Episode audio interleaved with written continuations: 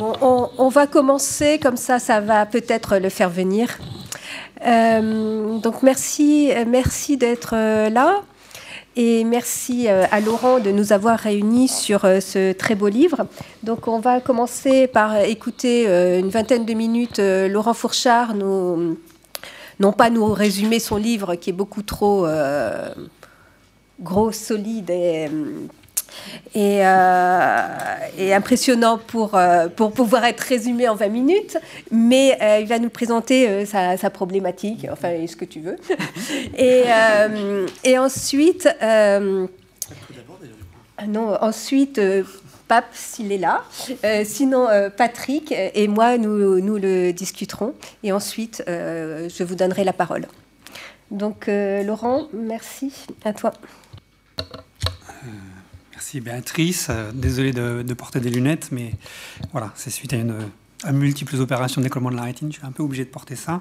C'est pas pour faire euh, mon, méchant. D'ailleurs, j'ai pas tellement de raison de faire de mon méchant alors que je présente euh, un ouvrage. mais voilà. un ouvrage sur certains méchants.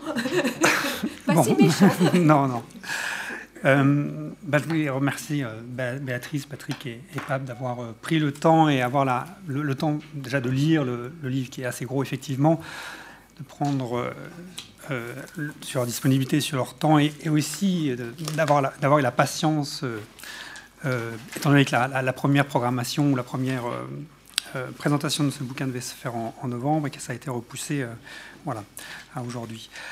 je voudrais peut-être en en, introduction, faire euh, trois euh, remarques préalables sur la, sur, la démarche, en fait, euh, en, disant d'où ça vient. Donc, en fait, c'est c'est une publication qui, fait suite à une, une, habilitation à diriger des recherches qui a été soutenue ici à Sciences Po en, en 2015 et qui, s'appuie en fait sur un, une longue expérience de recherche en Afrique du Sud et, au Nigeria, sur, en gros sur 17 ans, avec des périodes privilégiées, plusieurs années au Nigeria entre 2000 et 2003, une année en Afrique du Sud euh, en 2008 et 2009, et puis des, passages à répétition euh, au, Nigeria depuis, cette période-là, avec donc peut-être un petit décalage déjà sur, euh, sur, l'épaisseur ethnographique et historique entre, les deux pays, avec davantage de choses sur le Nigeria, je pense, que sur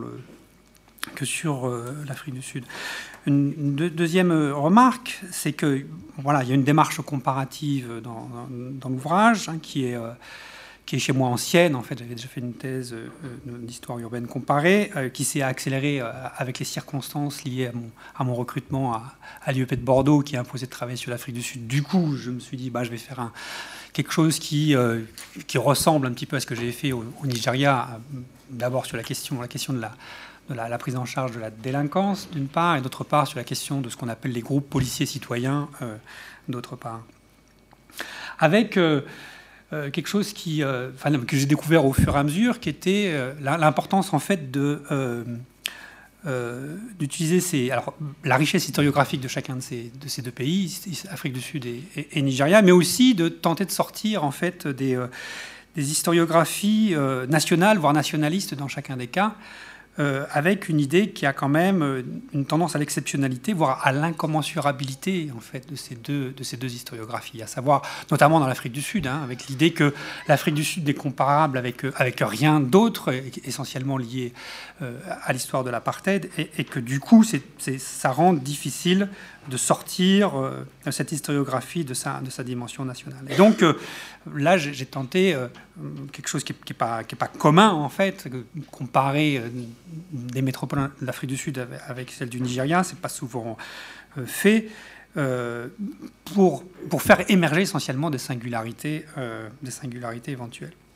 De, troisième préalable ou remarque, c'est que enfin ça c'est lié à mon, parcours de recherche en fait, qui s'inscrit à la croisée de, de, de, de disciplines, en fait, l'histoire et la sociologie politique, matinée aussi d'études urbaines, euh, études urbaines comparées.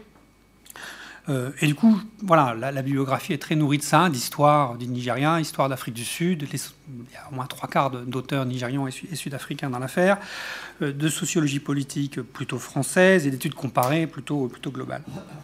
Avec comme conséquence, en fait, une, une, volonté aussi d'articuler des, méthodes évidemment très différentes entre la sociologie politique, la, dimension comparée à l'histoire.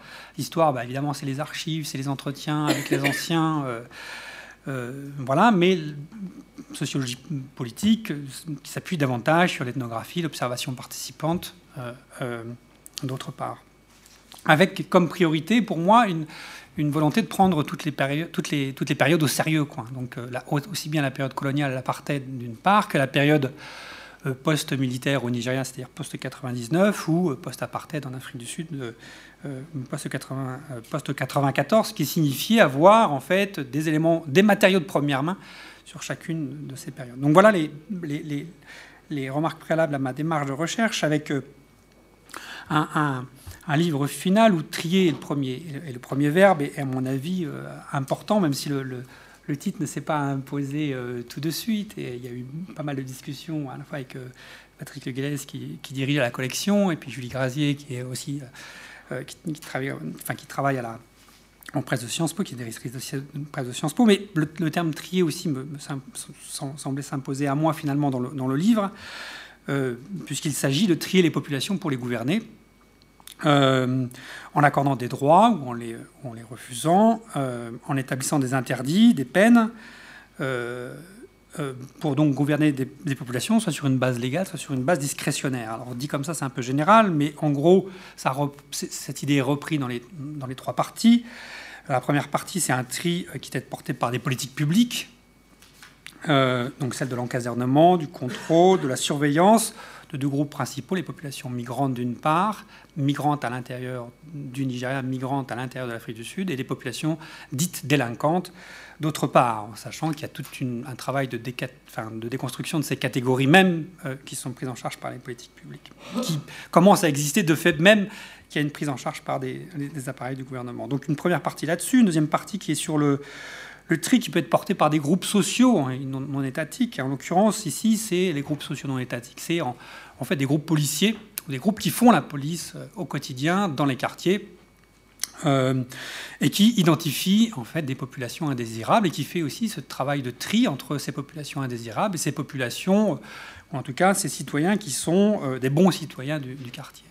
Euh, avec des effets quand même concrets sur euh, la gestion de ces, de ces groupes, et notamment des indésirables, par ces groupes policiers. Donc, euh, groupes policiers qu'on appelle souvent dans la littérature anglophone les groupes vigilantes, qui font la police sans la présence de la police.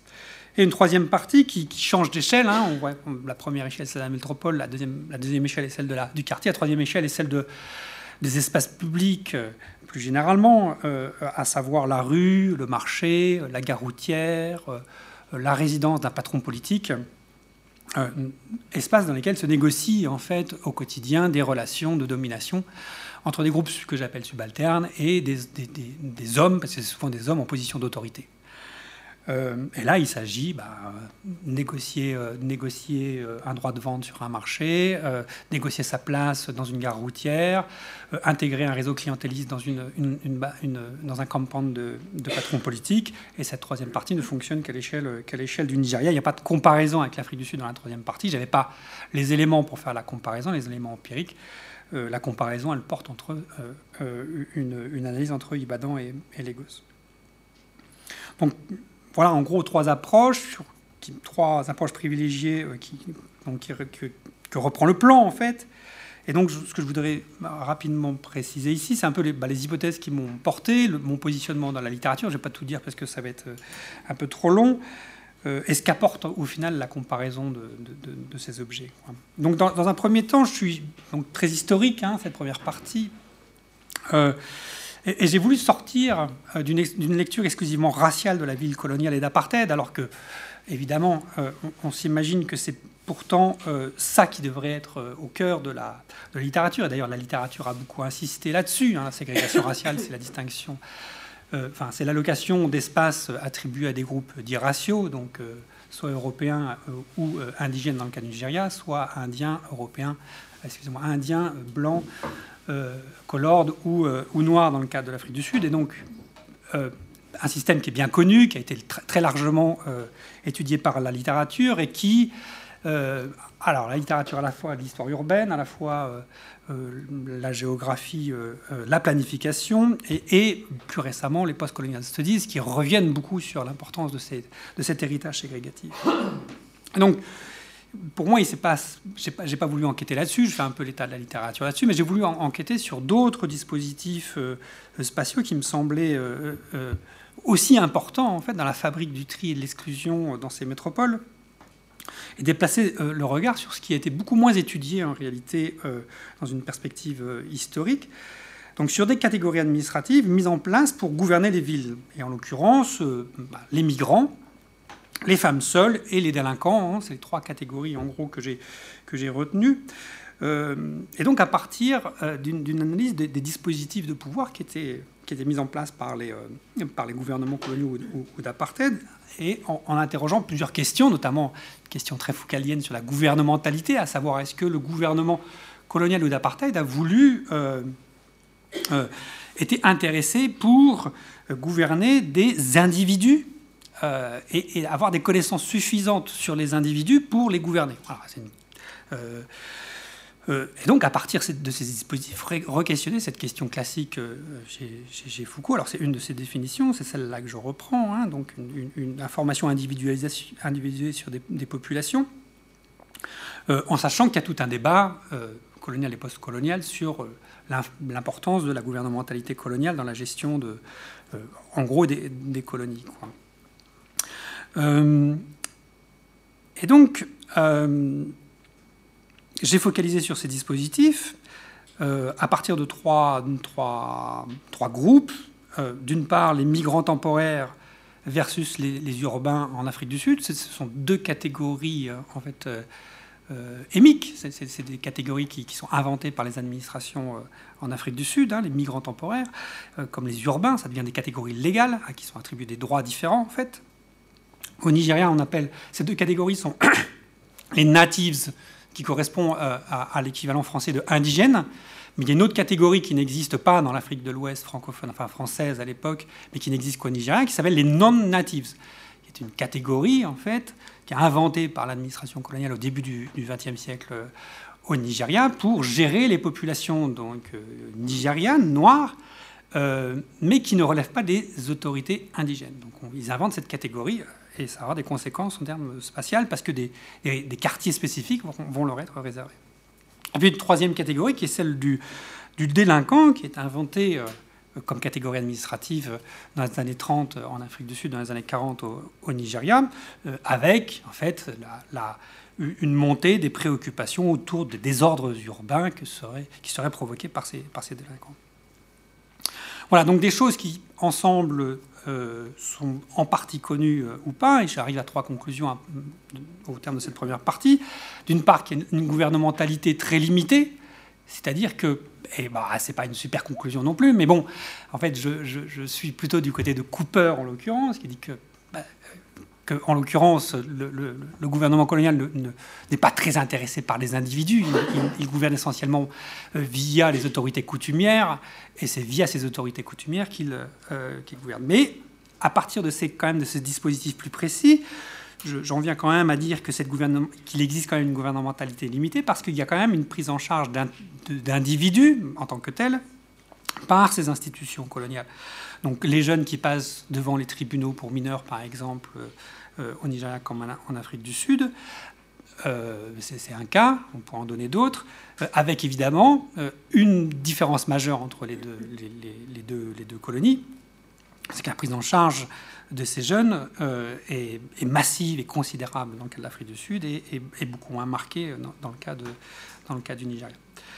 voilà, on pourra revenir là-dessus parce que là, je, survole un peu la question, mais euh, je pense que c'est une question importante. Une deuxième, conclusion qui est, en fait, qui a un impact considérable de cette ingénierie euh, euh, sociale mise en œuvre par la, par la colonisation. Et, là, on peut revenir sur cette archéologie enfin, c'est l'objet du, chapitre de revenir sur cette, sur cette, sur cette première forme d'ingénierie sociale et ses, et, héritages contemporains. Donc la distinction migrants de passage euh, et urbains des, townships c'est quelque chose qui se, qui, se, qui, se, structure à partir des années 30, qui se focalise, qui se durcit dans les années 50 avec les législations d'apartheid, en octroyant des droits donc aux urbains, on pourra revenir dessus, mais des droits spécifiques liés au travail, liés au logement. les femmes sont le plus exclues de, de ces droits surtout les veuves, surtout les femmes qui n'ont pas de mari, donc ces femmes seules. Euh, euh, et cette, distinction entre migrants et, euh, urbains se, prend forme en fait et, conduit aussi à des formes de, stigmatisation de la part des urbains en direction des, en direction des migrants. ces migrants venaient des, zones, des réserves d'Afrique du Sud. Et donc je fais l'hypothèse ici, là c'est plus une intuition scientifique qui doit être étayée euh, par des recherches plus approfondies aujourd'hui, et elles sont menées. Euh, il y a des doctorants dans la salle qui travaillent sur ces questions de xénophobie euh, en Afrique du Sud, où finalement cet héritage de, de cette opposition entre urbains et, migrants de l'intérieur se, reproduit aujourd'hui, enfin à la période de post-94, entre bah, citoyens sud-africains et migrants internationaux venant d'autres pays d'Afrique tout ça est, très général, on pourra revenir euh, peut-être plus en détail là-dessus. Euh, alors que dans le cas du Nigeria, ce dispositif qui vise à distinguer les natifs des non-natifs, et donc qui vise à la création de quartiers spécifiques réservés aux étrangers, euh, c'est comme ça que ça s'appelle en langue Haoussa dans, le nord, dans le nord du Nigeria, là où été mis en place ces premiers quartiers, perdurent aujourd'hui. En fait, les quartiers Haoussa dans le nord du Nigeria les quartiers, chrétiens dans le nord euh, du Nigeria continuent d'avoir une existence euh, très forte, de même que les quartiers Haoussa dans le sud euh, du Nigeria continuent d'avoir une existence très forte, une identité très forte. et c'est bien là encore un héritage colonial important et à mon avis plus important que la ségrégation raciale. C'est-à-dire que tout le monde sait identifier où sont les Sabongari, donc ces quartiers d'étrangers au Nigeria, euh, voilà, mais les gens ne sont pas tout à fait sûrs de, où se trouvait l'ancien quartier colonial, enfin l'ancien quartier européen, pour dire l'importance de, cet héritage euh, colonial-là aussi. Voilà, et puis la troisième, euh, troisième peut-être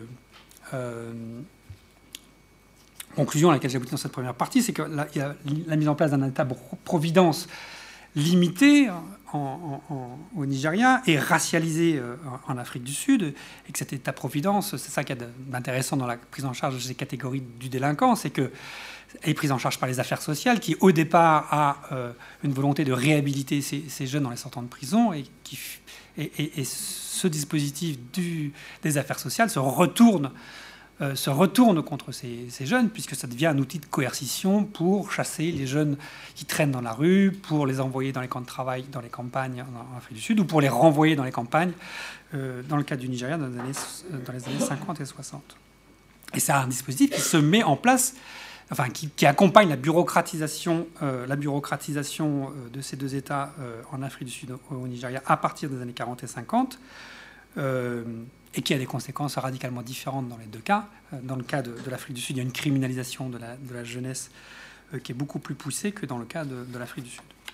Donc voilà en gros les, un peu l'objet de, la première, partie. Je serai peut-être plus bref sur la deuxième partie que j'ai euh, présentée par ailleurs dans des séminaires ici, c'est sur autour de, la, de, la, de cette police du quartier, avec une question centrale en fait qui qui fait la police quand, en son absence. Quoi. Euh, euh, et, donc c'est une question qui, moi, me paraît, me paraît importante, parce que, voilà, en, travaillant sur, sur, alors là, deux quartiers plus spécifiques, le quartier central d'Ibadan, une grande métropole du sud du Nigeria, et un quartier d'Ikolord en, Afrique du Sud, enfin à Cape Town plus précisément, euh, j'ai vu que, d'un point de vue historique et d'un point de vue ethnographique, en fait, l'essentiel des, groupes qui intervenaient, euh, euh, qui intervenaient dans, ces, quartiers étaient des groupes de, citoyens, des, organisations donc qu'on appelle vigilantes dans ces deux pays, et donc qui font la police. donc j'utilise ici davantage le terme de policing, un terme anglais qui est difficile à traduire, mais que euh, Jobard et Maillard euh, traduisent en pluralisation de l'activité policière. Alors c'est pas bon. ça dit ce que ça dit, mais c'est effectivement le fait qu'il y a une prise en charge de, la police par, un grand nombre d'acteurs et pas seulement par, la police. Donc ici, j'essaye de croiser trois, littératures, une, lecture non normative de, Weber, on pourra, y revenir, une histoire du policing impérial, c'est-à-dire comment on perçoit, enfin comment les travaux sur la police à l'époque de, l'Empire euh, a beaucoup évolué au, cours des 15 dernières années. En gros, euh, d'une police euh, raciste, coercitive, on est, on est passé à une lecture en termes de d'une fragilité du contrôle policier colonial et d'une demande de police.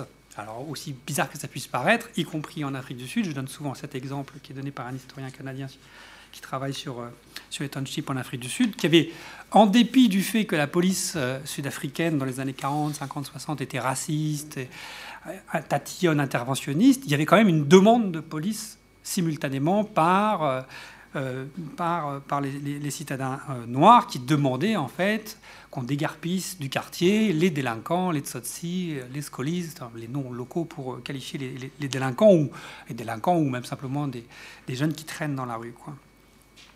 Euh, donc cette, littérature-là était importante. Et puis une autre littérature qui est celle de l'anthropologie euh, du, vigilantisme, qui est alors qui est un gros morceau en Afrique, euh, puisque voilà, c'était un, championnier sur ce, sous-domaine de l'anthropologie, et donc qui vise à explorer en fait toutes ces organisations collectives qui prennent en charge, enfin, qui, essayent de mettre en œuvre en fait un maintien de l'ordre d'exercer une, justice au nom de normes juridiques ou, euh, ou, sociales, et souvent par, souvent par la violence. Quoi.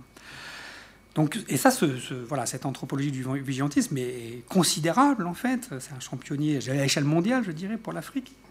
Voilà, j'ai essayé de replacer un peu mes, travaux là-dedans, euh, à partir d'une double comparaison, je l'ai dit, bah, dans Cape Town, pour contester déjà quelques présupposés sur le fait que... Euh, bah, on a vu la multiplication de ces groupes vigilants dans les années 90-2000 au Nigeria, en Afrique du Sud, post-94, et on a euh, interprété ça. Alors ça, c'est plutôt la science, politique, certaines sciences politiques américaines un peu, euh, voilà, je dirais normatives, qui ont, vu à travers la multiplication de ces groupes une faillite ou une faiblesse de l'État, ou et ou un processus de néolibéralisation avancé. Bon, et voilà revenant en tant qu'historien, il m'a semblé important de revenir, de requalifier la chronologie en disant que ces, que ces pratiques qu'on voyait aujourd'hui étaient euh, euh, euh, s'inscrivaient dans une histoire beaucoup plus longue, hein, qui avait plusieurs décennies, et que c'était un peu difficile de qualifier quelque chose qui existait depuis longtemps pour en, faire la, manifestation de la faillite de l'État.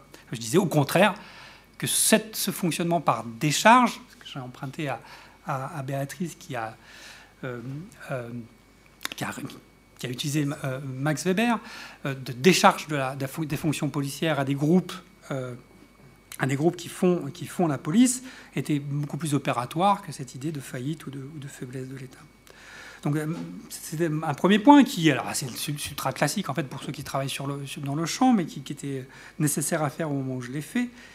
Bah, un deuxième point qui est beaucoup plus contesté parce que notamment en Afrique du Sud, où, je disais que finalement, euh, beaucoup de ces, de ces, enfin, voilà, ces groupes utilisent souvent la violence pour, euh, pour en gros discipliner la, jeunesse ou les étrangers. En Afrique du Sud, c'est plutôt la jeunesse qui est visée. Au Nigeria, c'est plutôt les étrangers au quartier qui sont visés, euh, c'est-à-dire quand ils rentrent tard la, nuit dans le quartier. Il y a tout un truc autour de la nuit aussi. et donc, la violence de ces groupes a été, manifeste et, considérable à l'époque coloniale et d'apartheid. En fait, les autorités coloniales et d'apartheid autorisaient euh, finalement un, usage de la violence. Euh, voilà. À partir du moment où il n'y avait pas une remise en cause des autorités coloniales, la violence était autorisée. En fait, elle était même sanctionnée en fait par les, par le gouvernement d'apartheid, le ministère de l'Intérieur dans les années 70, vous dit euh, vous pouvez utiliser la chécotte pour redresser moralement les jeunes qui traînent dans le quartier. Donc euh, voilà, c'était sanctionné et, voulu euh, par, par les autorités coloniales ou d'apartheid. Ce qui me semble beaucoup plus compliqué aujourd'hui, en fait, aussi bien au Nigeria qu'en Afrique du Sud, ça dépend des cas évidemment, mais moi les cas que j'ai étudiés, je trouvais que la police était, était davantage présente en fait dans la régulation de ces organisations, que l'usage de la violence la violence était beaucoup moins évidente, qu'elle était plus cachée, qu'il y a des formes d'invisibilisation en fait de la violence. y compris sanctionnés par la, police, et que du coup, je remettais en question la, tout un, pan de la, littérature de l'anthropologie du vigilantisme qui disait que ces, ces groupes étaient la manifestation en fait d'une souveraineté locale, évidemment, qui remettait en question l'autorité de l'État, ce qui n'est pas si évident que ça. Voilà. Et puis parallèlement euh, aussi, je, tentais de proposer de, des nouvelles pistes de recherche pour désenclaver en fait une partie de cette littérature. Alors d'une part en, travaillant sur des, objets qui étaient, enfin plutôt des, euh, des, orientations de la recherche qui n'étaient pas si évidentes dans cette anthropologie du vigilantisme. D'abord sur la bureaucratisation de, ces organisations, ensuite sur l'engagement et le désengagement des individus dans ces organisations, à partir d'une sociologie interactionniste ultra familiale, ultra classique en France, mais très peu utilisée euh, en réalité dans, cette littérature-là. Et puis un désenclavement qui ne fait pas que dans ce sens-là, c'est-à-dire que le désenclavement, on, pense toujours qu'il faut que ça soit l'Afrique qui soit désenclavée par la littérature européenne, mais en fait c'est aussi dans l'autre sens que ça marche. C'est-à-dire que, euh, en l'occurrence, j'étais content de voir que ben, dans le dernier manuel de, excellent par ailleurs de, de et Maya, il y avait cette, prise en charge de cette anthropologie du vigilantisme, euh, eux-mêmes disant que finalement la sociologie de la police avait été euh, excessivement focalisée sur l'Amérique du Nord et, l'Europe. Donc le désenclavement doit se faire effectivement dans les, deux sens. Quoi.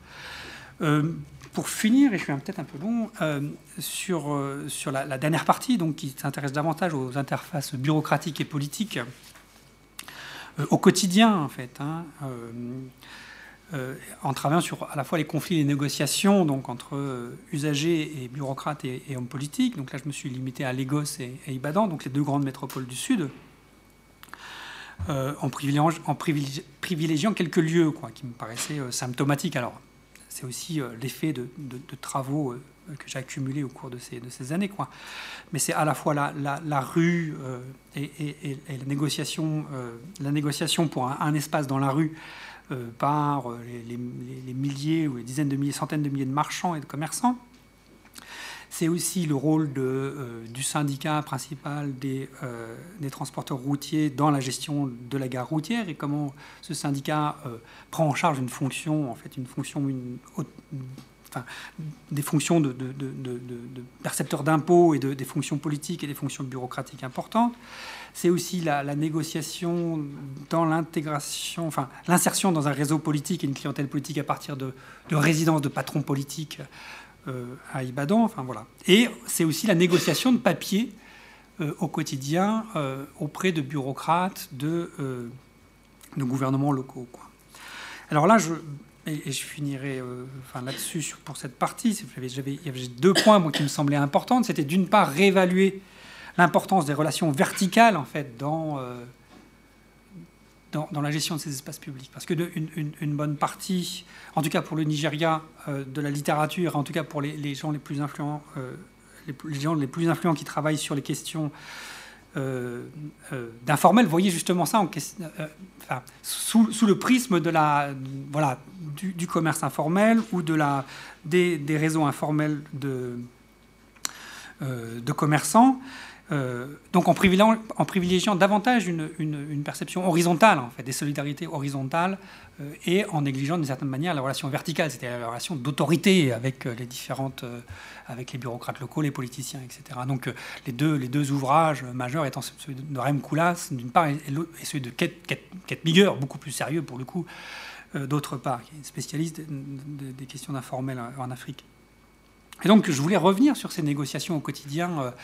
Euh, et bah, les effets aussi de cette, de, cette domination, parce qu'au au final, euh, ça joue au quotidien. Quoi. Pour, négocier, euh, pour négocier une place dans, un marché, c'est extrêmement compliqué pour négocier, pour, pour, faire une carrière au sein de la, de la, au sein de la, du syndicat des transporteurs, c'est, très compliqué aussi. Il y, a, il y, a, aussi toute la question de la, de la rente euh, de, la rente urbaine qui est, euh, qui est important en fait pour un grand nombre de, politiciens qui, euh, qui, accroissent leur, leur, prestige et leur, et leur, surface sociale en captant cette, cette rente urbaine. Hein. Donc ça, c'est le, le cas des, grands, des, grands, des grands patrons du, du syndicat des transporteurs.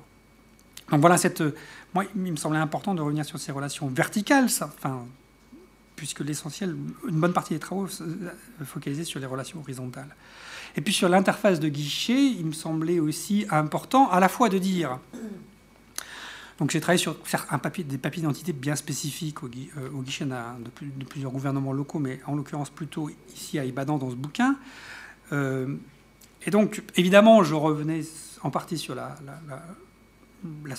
l'interface bureaucratique, euh, en disant que c'était important de, montrer qu'il y a effectivement une dimension discrétionnaire de la part de, ces bureaucrates, qui n'est pas très originale en, en, tant que telle, et que pour le coup, c'est pas très différent peut-être d'ailleurs.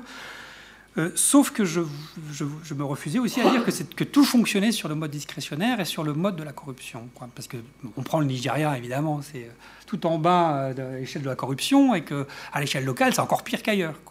Et donc, je voulais montrer aussi qu'il y avait des procédures, des normes, des choses auxquelles, en fait, un grand nombre d'usagers qu'un grand nombre d'usagers respectaient d'une certaine manière et auxquels ils se conformaient, et qu'il y avait aussi des procédures bureaucratiques très weberiennes qui fonctionnaient en même temps qu'il y avait ce travail discrétionnaire réalisé par ces bureaucrates. Euh, donc voilà. Alors en conclusion, je reviens juste sur un point, peut-être la, question de la, comparaison, et, euh, j'étais inspiré par un dernier chapitre un dernier chapitre d'ouvrage que tu, viens d'écrire, Patrick, sur la, comparaison en, sociologie urbaine. Et je me disais que je me trouvais sur, cette crête étroite, en fait, de la, comparaison où, en gros, je, enfin, voilà, ne suis pas dans une tradition monographique qui était euh, une longue tradition, en fait, dans les études, les études urbaines, hein, pas seulement sociologiques, mais aussi euh, géographiques et, euh, et historiques je ne suis pas non plus du tout dans une tradition marxiste où la, la, voilà, où la comparaison n'est utile qu'à un niveau d'abstraction euh, très important, ce qui n'est pas le cas du tout. Ici, je ne suis pas non plus dans une tradition euh, post-coloniale, euh, où pour reprendre un, mot assez sévère de Fred Cooper, qui qualifie de danse des flux et des fragments, où, voilà, je ne suis pas non plus là-dedans. Je, peux revenir sur cette expression, est-ce que ça signifie ici, et, et, pourquoi je me positionne aussi pas forcément dans cette, dans cette veine-là. Euh, et pas non plus dans les traditions très nationales et nationalistes, parfois euh, très fortes au Nigeria et en Afrique du Sud. Du coup, je sais pas trop où je me situe non plus, hein, au final, quoi, mais c'est un peu compliqué, du coup. Et je, mais voilà, en tout cas, dans une tradition de comparaison, et c'est aussi pour ça que vous avez sollicité tous les trois. Euh, Pape n'est pas là, mais voilà, parce que vous, êtes, vous portez aussi cette tradition comparative dans vos, dans vos, dans vos domaines de spécialité, et c'est pour ça que vous avez demandé de, de participer à ce débat. Merci beaucoup euh, Laurent pour sa présentation euh, très, très claire. Je passe tout de suite la parole à, Patrick. Bonsoir, merci euh, pour l'invitation à venir discuter cet ouvrage. Alors, il y a au moins deux raisons pour lesquelles, on commence toujours comme ça, pour lesquelles je ne devrais pas discuter cet ouvrage. Premièrement, je ne suis pas un spécialiste de l'Afrique, donc là-dessus, les choses sont très claires. Et deuxièmement, j'ai été un peu trop impliqué dans la discussion du livre, puisque j'étais en jury d'HDR, et qu'avec euh, Julie Gazier ici présente, on a beaucoup travaillé avec Laurent pour, euh, pour produire ce livre. Donc euh, je ne suis là que pour dire des choses qui sont extrêmement valorisantes sur ce livre, mais on va quand même trouver d'autres petites choses à dire quand même en passant. Et puis par ailleurs, comme Laurent nous a fait l'amitié de s'occuper de la, filière Afrique de l'école urbaine de Sciences Po, on travaille, on a la chance de travailler étroitement sur ces questions-là, donc c'est un grand plaisir de venir discuter ce livre. Alors, une fois que j'ai dit ça, vous allez comprendre que. Euh, pourquoi ce, je voudrais vraiment revenir sur pourquoi ce livre me paraît un livre important. D'abord, deux, petites remarques préalables. Euh, c'est quand même pas banal d'avoir des gens qui sont à la fois euh, un sociologue urbain, un historien, un historien de première catégorie, et un, grand politiste comparatiste. Et tout ça dans le même bonhomme. Alors là, il faut qu'il bouge ses oreilles, mais c'est quand même pas commun tous les jours. Voilà. Donc il faut quand même se rendre compte que ce livre est un tour de force d'avoir réussi à mettre ces différentes traditions de recherche à de très très hauts niveaux de qualité pour en faire un objet original et un livre important. Donc je voudrais vraiment rendre hommage à, cet aspect-là. Euh, la deuxième remarque, c'est que, juste ces deux petites remarques en passant, mais comme il y a pas mal de jeunes, euh, je fais mon vieux grognon qui raconte des histoires, il y a beaucoup de gens qui disent c'est quoi une HDR Qu'est-ce qu'on fait avec une HDR Une HDR, on fait un livre de recherche, après on a un jury, après on retravaille et on fait un livre important. Voilà, c'est ça une HDR. Et ça, c'est exactement le meilleur exemple de ce qu'on peut expliquer ce que c'est qu'une HDR. Puis la deuxième remarque que je voudrais faire, c'est on se pose toujours des questions en termes de stratégie de publication. Où on publie nos livres sur nos domaines? Laurent, il avait le choix. Il pouvait publier dans une collection d'histoire. Il pouvait évidemment travailler, euh, publier dans une collection spécialisée sur l'Afrique. Il peut aussi évidemment publier dans une collection du série, son laboratoire. Mais c'est pas le choix qu'il a fait. Et c'est pas un choix qui était simple parce que ça veut dire qu'on l'a beaucoup embêté, il s'est remis en question, il a été, euh, euh, discuté plus précisément. Et, je vous insiste sur le fait que ben, c'est un grand livre de sciences politiques. C'est un grand livre de sciences politiques comparées. Et c'est un livre qui n'intéresse pas que les historiens. Moi, je donne à lire à tout le monde. Et c'est un grand livre de sciences politiques. Et c'est peut-être le livre le plus important de sciences politiques des cinq dernières années. Donc moi, j'ai un avis extrêmement fort sur ce livre. Euh, il arrive de temps en temps dans la recherche, ça n'arrive pas très souvent, que l'un d'entre nous réussisse à produire un grand livre. C'est-à-dire un livre qui articule un projet théorique ambitieux avec des propositions novatrices, qui discutent très précisément l'état de la littérature intellectuelle sur plusieurs champs, qui trouvent un positionnement original et qui s'appuient sur des enquêtes importantes, originales, profondes et qui articulent l'ensemble. C'est notre rêve de tout chercheur de faire ça. Et bien celui-livre-là, c'en est un. Hein. il n'y en a pas tous les 15 jours hein, euh, dans ces choses-là. Donc moi, je vous pousse vraiment, et, je, défends ce livre extrêmement fortement, parce que c'est un de ces livres qui va marquer, il sera bientôt publié en anglais, où je suis certain qu'il fera, aura une influence intellectuelle extrêmement importante. Ça fait partie de ces livres qui vont marquer euh, le domaine, et pour les gens qui ne connaissent rien à l'Afrique, euh, il a d'autres implications qui font que ça va être un livre assez structurant, je pense, pour tout un ensemble de recherches. Alors je vais essayer d'expliquer ça un tout petit peu rapidement, euh, mais vous voyez bien que je suis plutôt un, fan de ce livre, évidemment.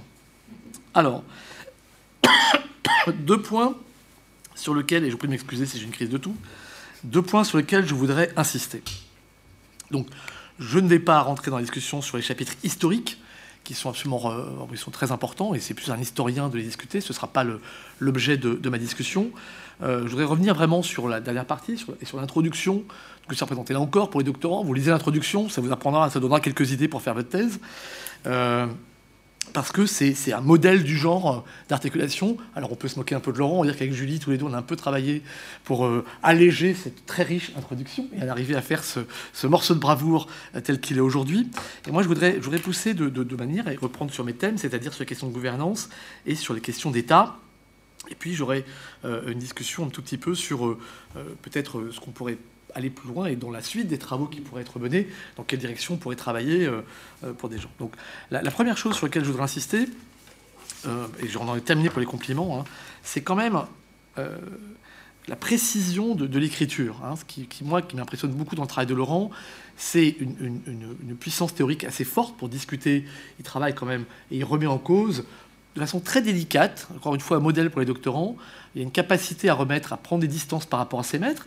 Il prend très clairement ses distances par rapport à Jean-François Bayard.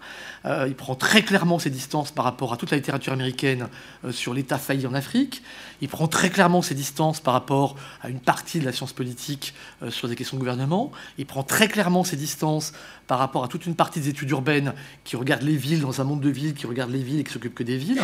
Donc il prend, prend très très clairement ses distances et euh, il a une critique constructive, précise, euh, qui n'est pas gratuite et qui lui permet de construire son argument. Donc ça, c'est quand même des qualités qu'on ne voit pas tous les jours dans la recherche, sur cette capacité-là.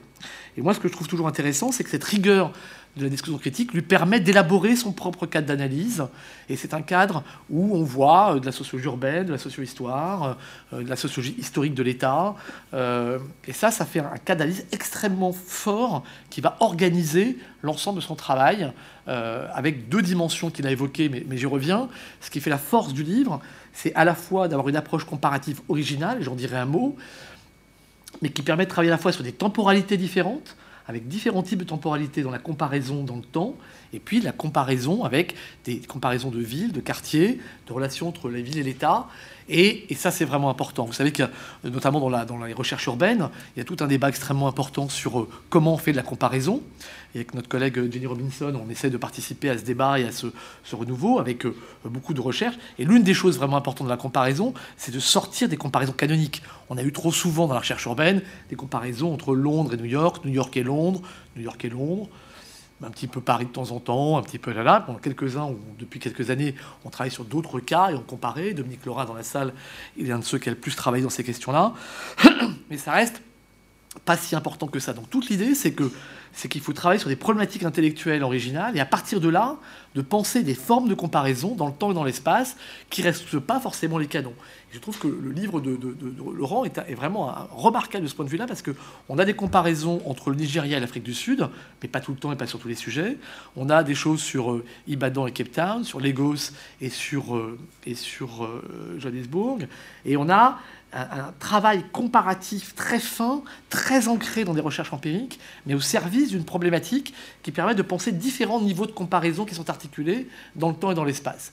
Et ça, d'arriver à écrire ça et de le tenir sur l'ensemble du livre, c'est un vrai tour de force, à la fois intellectuel et un tour de force d'écriture. Hein. Donc ça demande une, rigueur de conception et d'écriture. C'est pour ça que le livre est un petit peu gros, mais c'est à ça que ça sert. Et c'est tenu sur l'ensemble du livre. Et c'est ça, c'est vraiment un tour de force.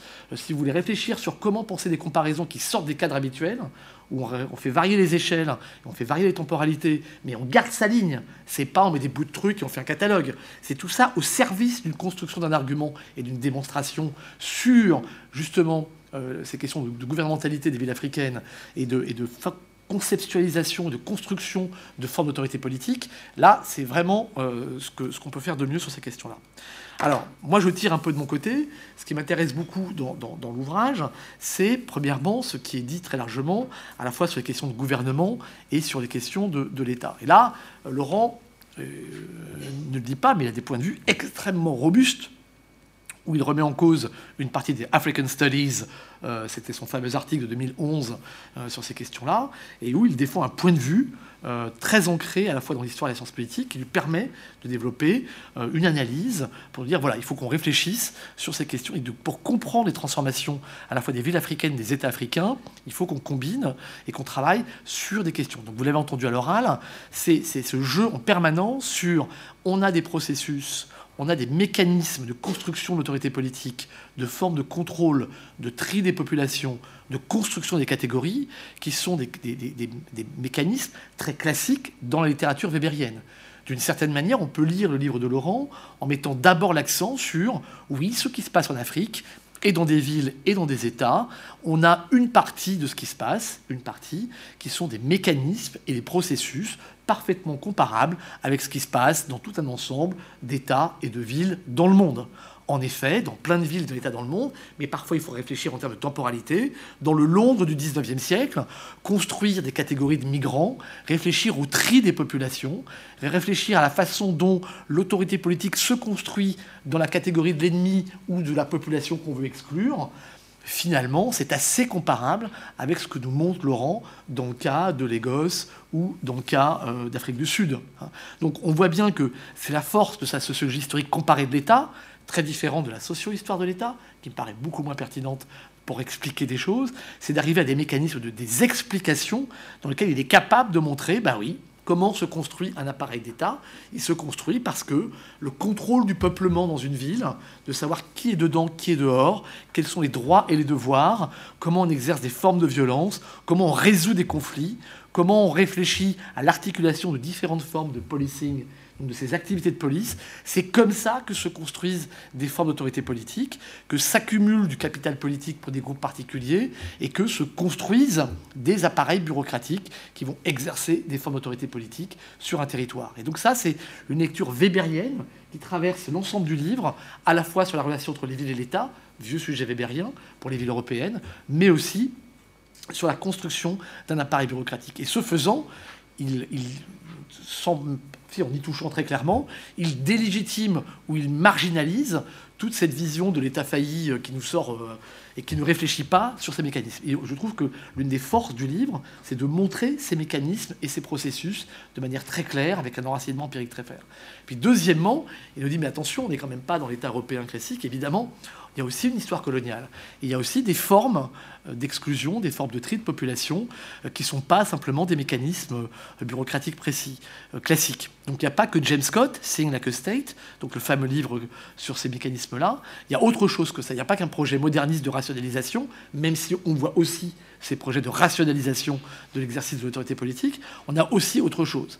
Et cette autre chose, c'est des formes particulières, avec une histoire particulière, avec une trajectoire historique particulière, et qui combinent deux formes de phénomènes. Et là, la force de Laurent, c'est pas juste de dire, bon, il y a le côté formel le côté informel, c'est pas ça, c'est de montrer comment s'articulent ces différentes formes, ces différents héritages de l'État colonial, là aussi, vous voyez, avec des bouts de comparaison sur l'héritage de l'État colonial, et puis de prendre en compte, par des travaux à l'échelle locale, des mécanismes très particuliers, des formes d'articulation entre ces choses formelles et des formes de clientélisme, des formes de formalisation de l'informel, et d'être capable d'être très précis pour rendre compte des trajectoires historiques particulières et de formes politiques qui ne correspondent pas tout à fait à ce qu'on voit ailleurs. Donc vous voyez, c'est ça qui est intéressant dans la sophistication de l'argument, c'est qu'on peut lire ce qui se fait sur les gosses à la fois avec nos yeux de euh, la littérature sur les grandes villes mondiales, on a des choses très... Moi, j'aime bien le chapitre sur Big Men and euh, Rente. Hein, ça, c'est un beau chapitre. Et on pourrait presque prendre ça, ce serait un beau titre de livre pour comparer centres de métropole dans le monde,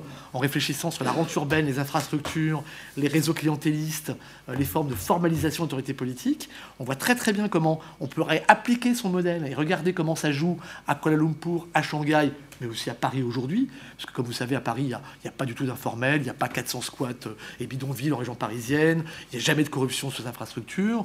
Donc euh, on pourrait quand même réfléchir à certains de ces éléments pour comparer aussi ce qui se passe sur autre chose. Mais par ailleurs, il y a un travail très fin euh, et très, très empirique et très anthropologique parfois et très sociologique sur les catégories, les groupes qui vont se faire leur propre identité, les conflits entre différents groupes, et à la façon, et c'est ça qui est intéressant, c'est les manières de résoudre les conflits. Hein, la, façon dont s'institutionnalise le pouvoir politique, c'est souvent à partir des modes de résolution des conflits. Et ça, on le voit extrêmement bien dans le cas de Laurent. Donc, il ne s'embarrasse pas de savoir si formel c'est une bonne catégorie, informel c'est pas une bonne catégorie.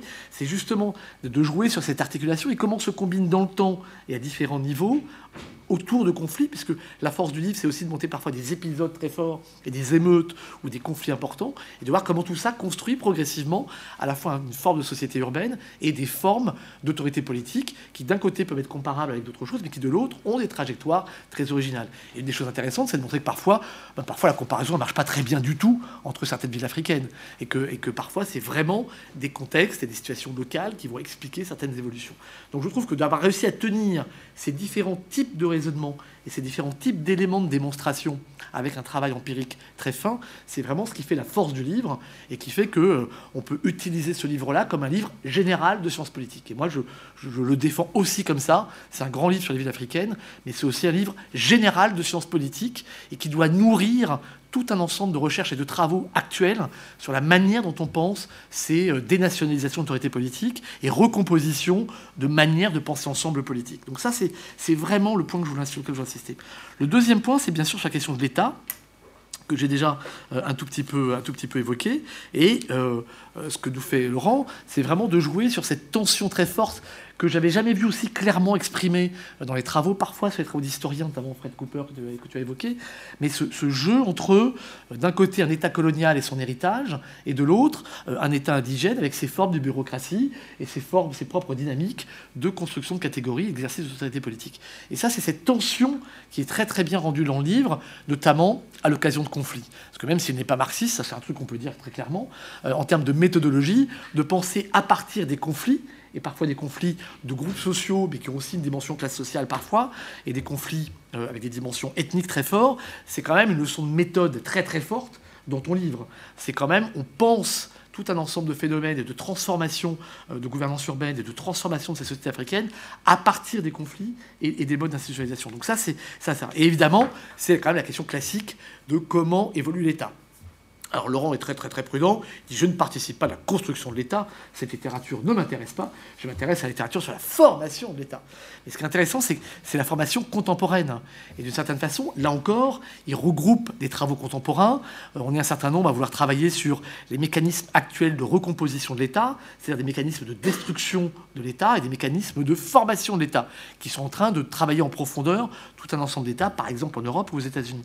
Et ça, c'est un autre des apports du livre, c'est de réfléchir précisément sur ces mécanismes de formation de l'État euh, y compris dans le temps, mais aussi dans la période contemporaine. Et de penser pas simplement l'héritage, mais de penser aussi des ruptures, des transformations, des comparaisons. Et ce qui fait la force de Laurent, c'est qu'il est capable de travailler sur un quartier très particulier, mais il garde en tête des histoires de mondialisation des villes, de mondialisation des infrastructures, euh, et il garde en tête les, les, problématiques aussi de construction nationale qui sont derrière.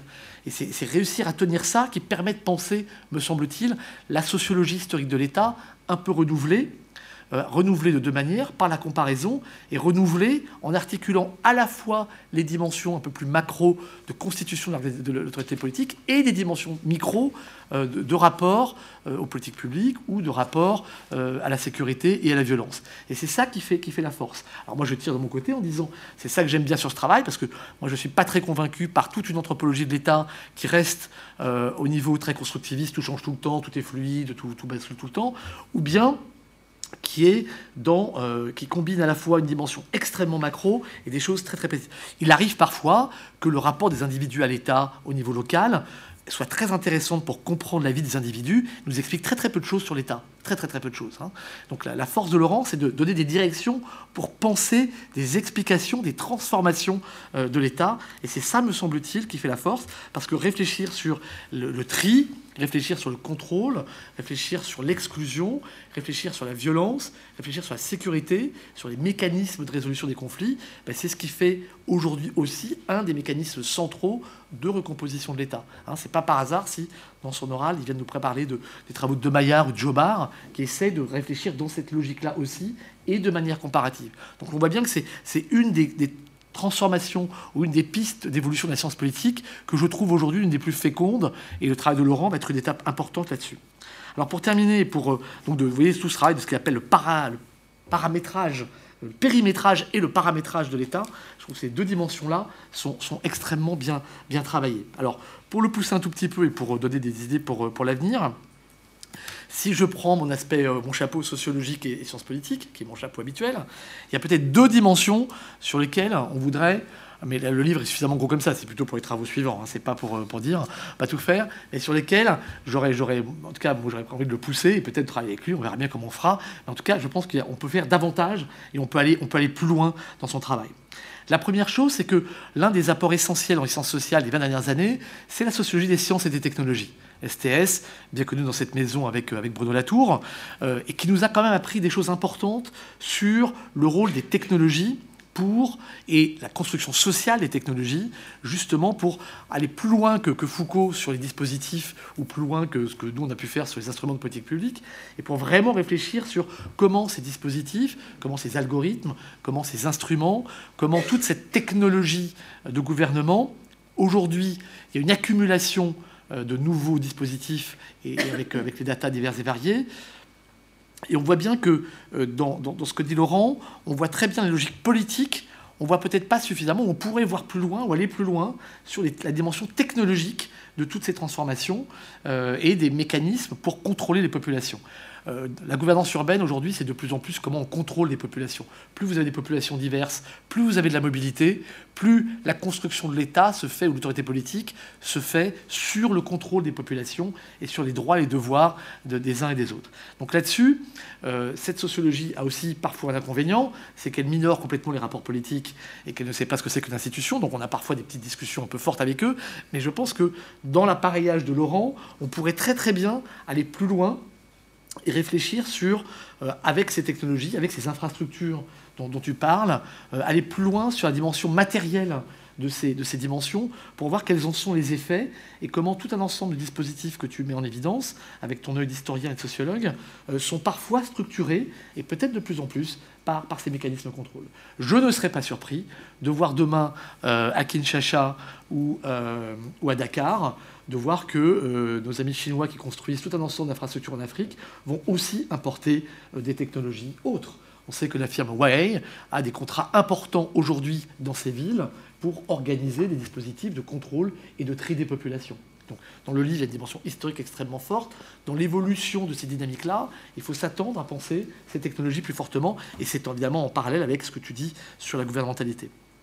Et je pense que contre le peuplement, c'est une dimension forte.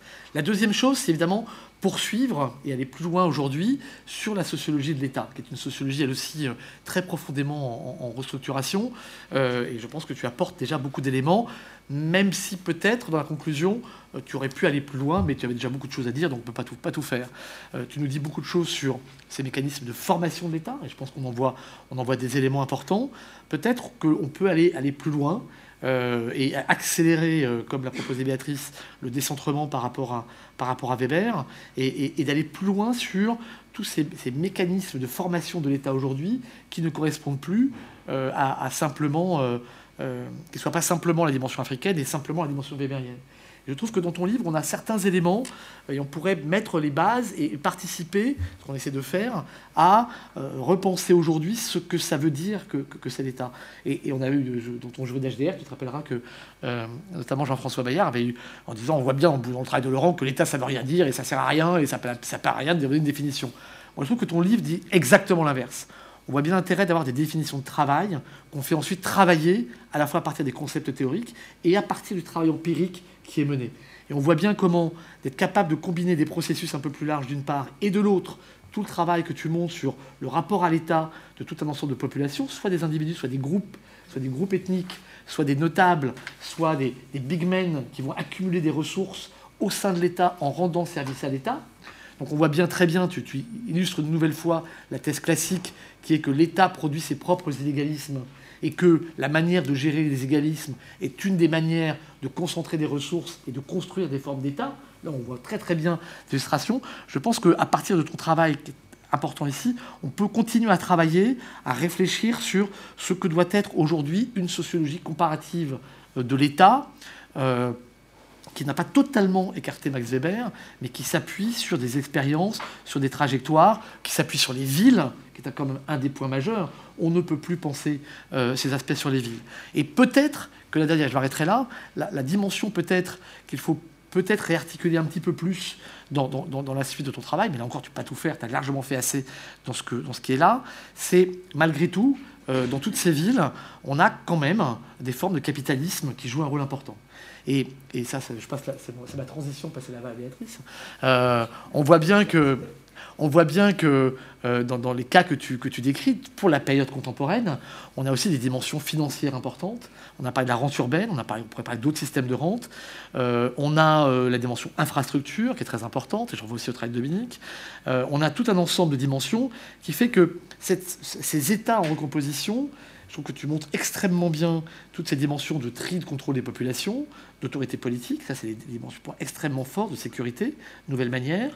Mais ça s'articule aussi sur des enjeux économiques. Et, pour ma part, je me refuse, sans être marxiste du tout, en étant post-post néo-néo un peu influencé par ça, euh, c'est quand même assez compliqué aujourd'hui de penser cette sociologie de l'État et ces transformations urbaines de ces grandes villes sans mettre beaucoup plus au cœur de l'analyse l'interaction avec pas simplement les processus de globalisation, mais des intérêts, des stratégies d'entreprise, euh, des maximisations euh, de profits, euh, des stratégies d'acteurs privés qui peuvent être des combinaisons entre de l'informel et des entreprises, parce que ces villes sont des lieux énormes de production de la richesse aujourd'hui, y compris par le foncier et par les stratégies foncières que tu évoques dans ton livre. Et donc il me semble que pour compléter l'analyse, on a besoin d'articuler encore plus, mais encore une fois, il y a déjà suffisamment de choses dans le livre pour la suite, d'articuler. Il nous reste à inventer probablement, et on y travaille, quelque chose qui ressemble à une politique économie des villes qui s'articule à la société d'État. Mais une politique économie des métropoles qui réfléchissent à ce que tu fais très bien dans le livre, à ces métropoles comme des espaces politiques différenciés, où certaines régulations politiques s'exercent de manière différente de ce qui se passe au niveau de l'État. Et je trouve que ton livre apporte énormément de, de dos à ce moulin de la différenciation des grandes villes mondiales comme espace particulier de régulation politique, pas totalement gouverné. Hein, c'est le, projet qu'on appelle WIG, what is governed and not governed in large metropolis, et, de penser, d'articuler un peu plus ça avec ces dynamiques économiques euh, que je peux évoquer. Donc ça, c'est juste pour qu'on poursuive euh, notre dialogue amical et, extrêmement fructueux. Et encore une fois, vous aurez compris que le point principal, c'est que ça s'appelle un grand livre et qu'il n'y en a pas très très souvent en licence sociale.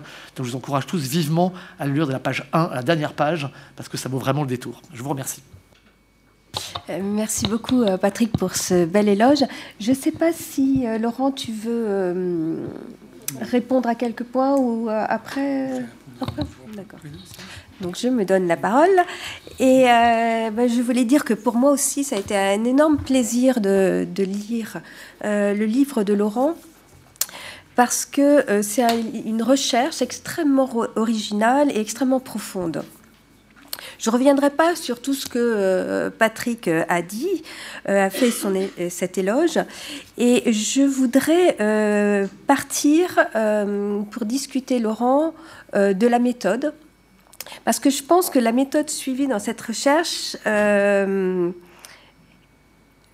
est, elle est fondamentale, elle est extrêmement riche, et elle n'est pas seulement intéressante pour ceux est dit par Laurent de l'exclusion, de la violence et plus généralement de l'exercice du pouvoir et de la domination euh, dans la ville en Afrique, mais elle porte euh, beaucoup euh, au-delà. Et il le fait grâce, alors je suis un petit peu répétitive, mais je pense que c'est vraiment important de le rementionner, il le fait grâce à sa démarche et à sa méthodologie de recherche qui œuvre simultanément dans 1, 2, 3, 4, 5, 6 pour moi dimensions. D'une part, euh, dans le comparatisme, donc j'y reviendrai pas, Patrick l'a longuement euh, mentionné, ainsi que Laurent, qui euh, fait une comparaison des problématiques et des questionnements dans une tradition très Bayard euh, quoi que dise euh, euh, Patrick, non, et pas des thématiques et des, résultats. Le comparatisme comme opération d'individualisation, d'individuation pardon, des singularités de chacune des configurations étudiées.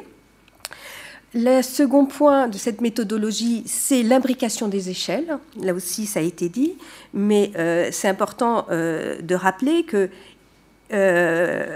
Laurent travaille la métropole, mais sans négliger le national et le global, le quartier sans négliger la ville, la métropole et le national, etc. etc. Le troisième point de cette méthode, c'est la pluralité des sources. Et là, euh, c'est effectivement euh, euh, vraiment remarquable, cette multiplicité alors, de la littérature scientifique, euh, dans tous les domaines qu'il aborde, de la documentation primaire, qui est assez impressionnante, des recherches de terrain avec des entretiens, des biographies et de l'observation participante, et le dépouillement d'archives. Euh, le quatrième point de, méthode, c'est euh, les différents niveaux d'analyse qui vont du micro avec euh, les rondes des vigilantes, les quartiers, les marchés, les stations de bus, la biographie des femmes, le méso avec des bureaucraties locales, des relations de pouvoir localisées, et le macro avec des politiques publiques, des jeux politiques nationaux et les dynamiques euh, globales. Le cinquième point de cette méthode, c'est la pluridisciplinarité. Là aussi, ça a été longuement dit, mais euh, Laurent est un vrai historien, un vrai sociologue du politique et un vrai sociologue urbain. Et en plus, il, l'emprunte un peu à l'économie politique et à l'anthropologie. Et enfin, dernière caractéristique de cette méthode, c'est la pluralité des temporalités. Euh, il imbrique la longue durée euh, des sociétés, la moyenne durée de la colonisation et de l'apartheid et la courte durée de l'indépendance et du post-apartheid. Et c'est, à mon avis, cette démarche et cette euh, méthodologie de recherche qui euh, s'avère extrêmement riche et qui permet de mettre en évidence toute une série de points qui vont au-delà de ton cas particulier. Le premier point, c'est euh, qui m'a paru vraiment intéressant à lire euh, ton livre, c'est une critique euh, des temporalités et des périodisations nationales hein, ou nationalistes et statocentrées. Tu es très intéressant et convaincant quand tu montres précisément à partir de cette pluralité d'analyse comment on peut remettre en cause les les dates euh, et les frontières hein, entre modes de gouvernement euh, qui seraient coloniaux, euh, post-coloniaux, post-apartheid, etc. c'est quelque chose qui est de plus en plus partagé hein, dans les travaux, qui est peut-être pas aussi original que ça, mais c'est fondamental, notamment dans la remise en cause hein, des analyses nationalistes qui, qui, perdurent. Un deuxième point qui m'a beaucoup intéressé, dans le même ordre d'idée, c'est la critique implicite des anachronismes, euh, comme des analyses en termes de past dependency, euh, précisément en mettant toujours en avant la pluralité des chemins possibles. Et ça, je pense que c'est un point euh, vraiment très important. tu montres toujours un champ ouvert, hein, avec des possibilités de choix qui sont réalisées à partir d'un même passé et tous ces revirements et les évolutions inattendues. Un troisième point, c'est que tu remets en cause les analystes dualistes.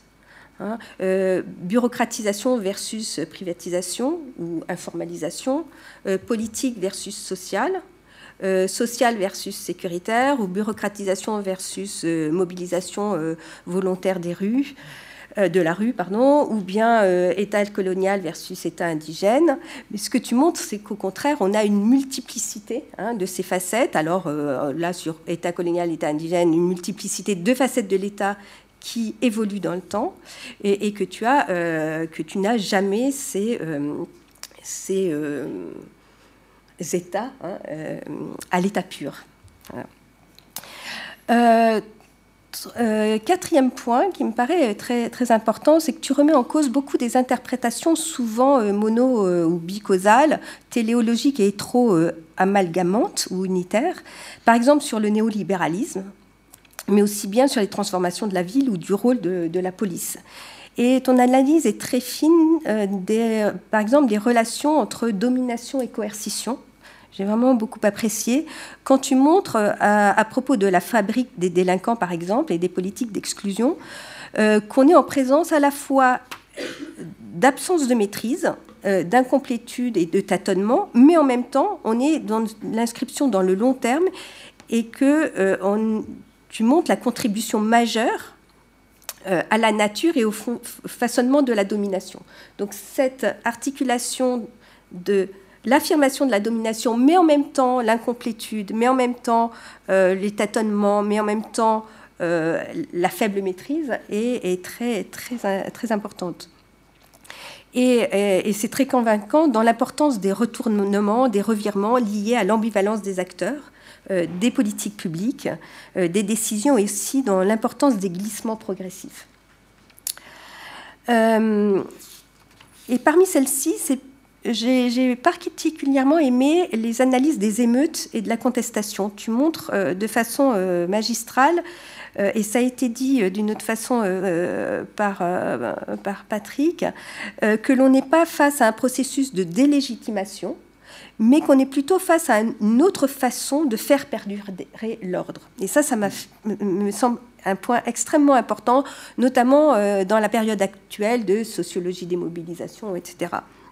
Donc, euh, tu le montres en mobilisant Gramsci.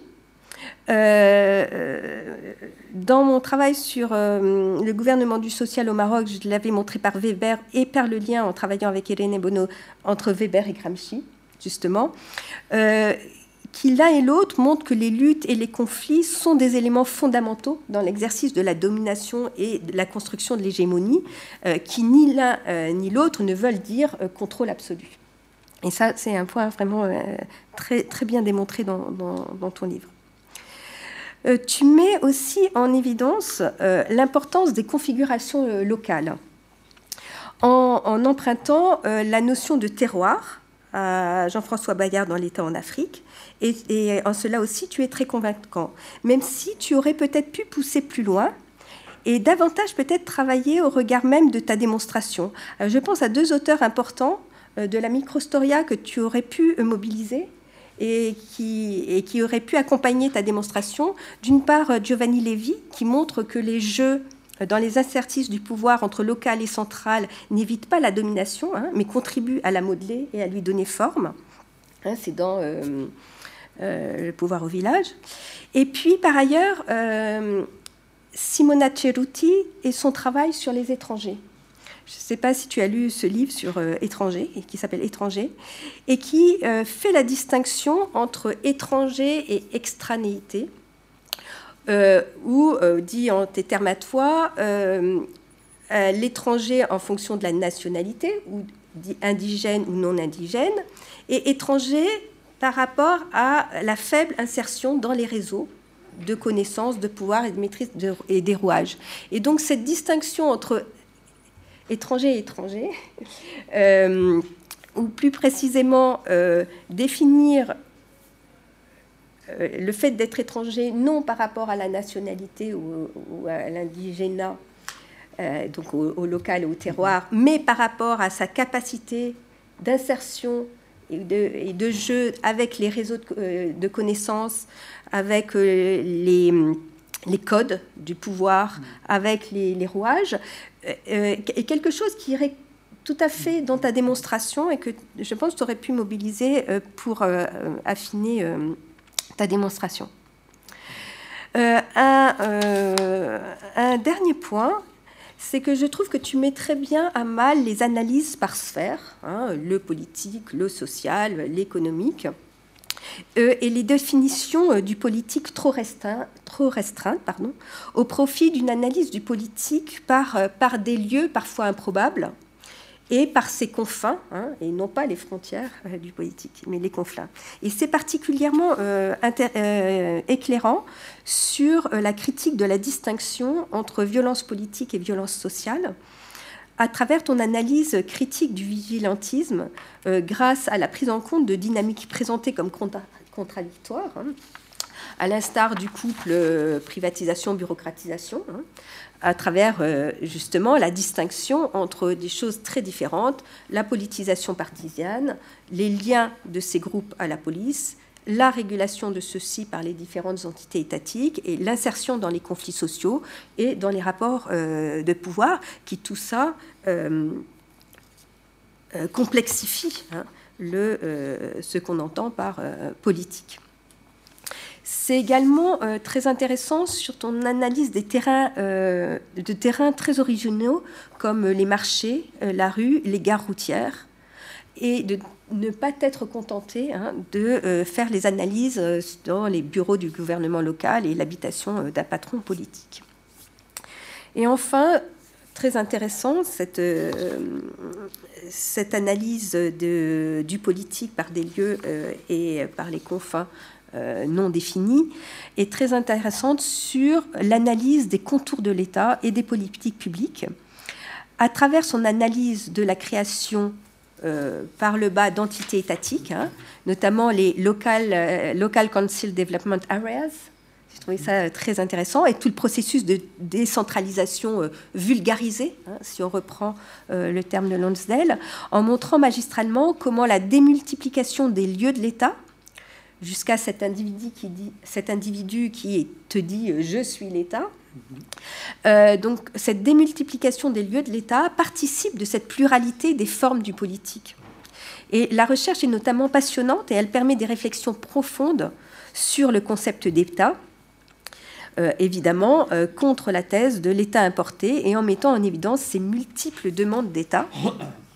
Hein, mais surtout en montrant que l'on n'est pas seulement dans le clientélisme et le patronage, et ça c'est fondamental parce que en Afrique, l'État est trop souvent analysé euh, comme tel, euh, ni même dans l'institutionnalisation et la bureaucratisation du patronage et de l'extorsion. Au contraire, tu montres très concrètement euh, la diffusion de l'éthos bureaucratique, l'élargissement des techniques et de l'assiette fiscale, et ton analyse de la fiscalité est très originale, et c'est suffisamment rare pour, pour le souligner, même si évidemment je suis d'accord avec Patrick, on pourrait faire un autre livre rien que sur ces aspects-là.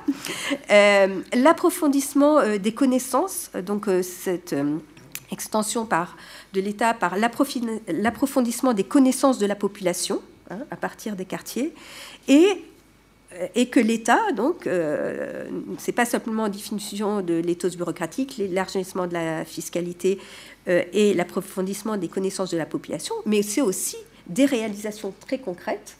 Euh, et ce que tu montres bien à Lagos avec les projets de modernisation, en l'occurrence le projet euh, métropolitain, avec cette idée de puissance hein, euh, à la Fourquet, qui est rarement montrée sur l'Afrique, et de politique de redistribution qui va bien au-delà des prébendes et du clientélisme. Et tout cela, euh, ce qui est d'autant plus remarquable, c'est que non seulement tu fais cette très belle démonstration, mais que tu montres en même temps que ces évolutions et ces dynamiques ne sont pas généralisables, mais s'appuient toujours sur des configurations euh, précises liées à la spécificité euh, du, du terroir ou du local. Alors, pour terminer, j'aurais une question.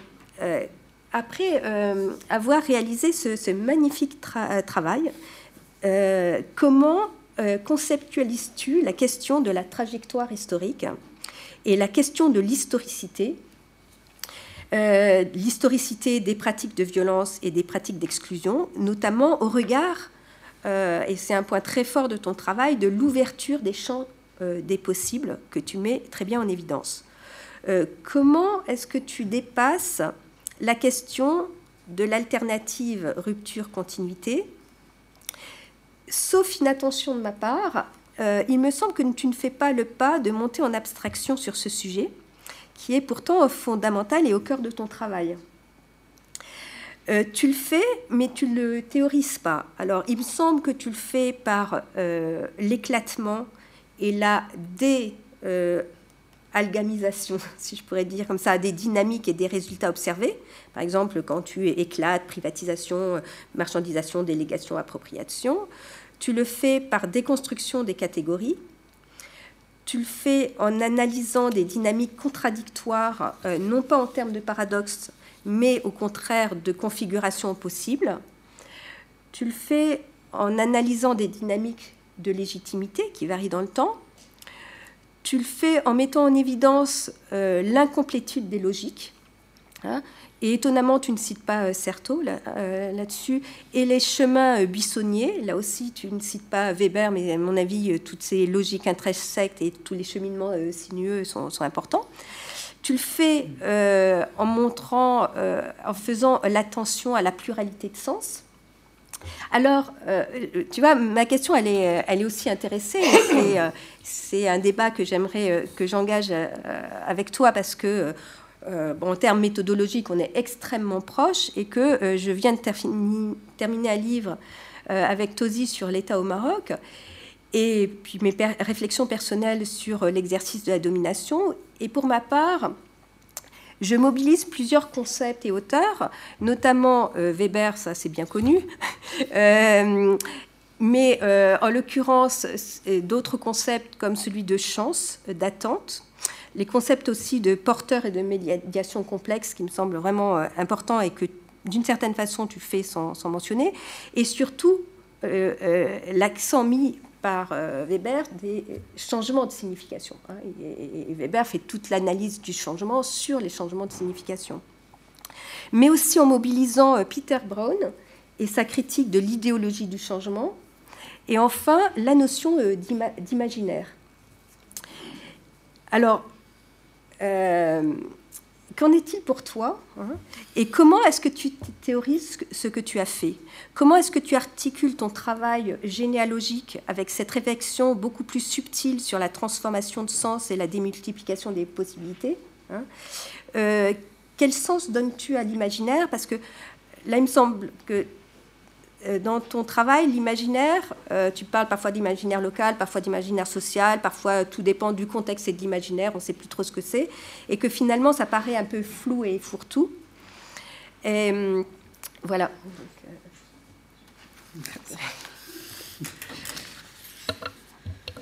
Ah, merci à tous les deux pour, pour vos commentaires très pointu et euh, voilà, une lecture euh, super approfondie. Merci aussi pour tous les, suggestions de lecture et les, pistes à poursuivre. Juste quelques, quelques, quelques remarques, remarques. Alors, peut-être déjà sur l'inscription dans le, dans, le champ des études africaines. Je, suis, alors, je remets en question certains, certains auteurs.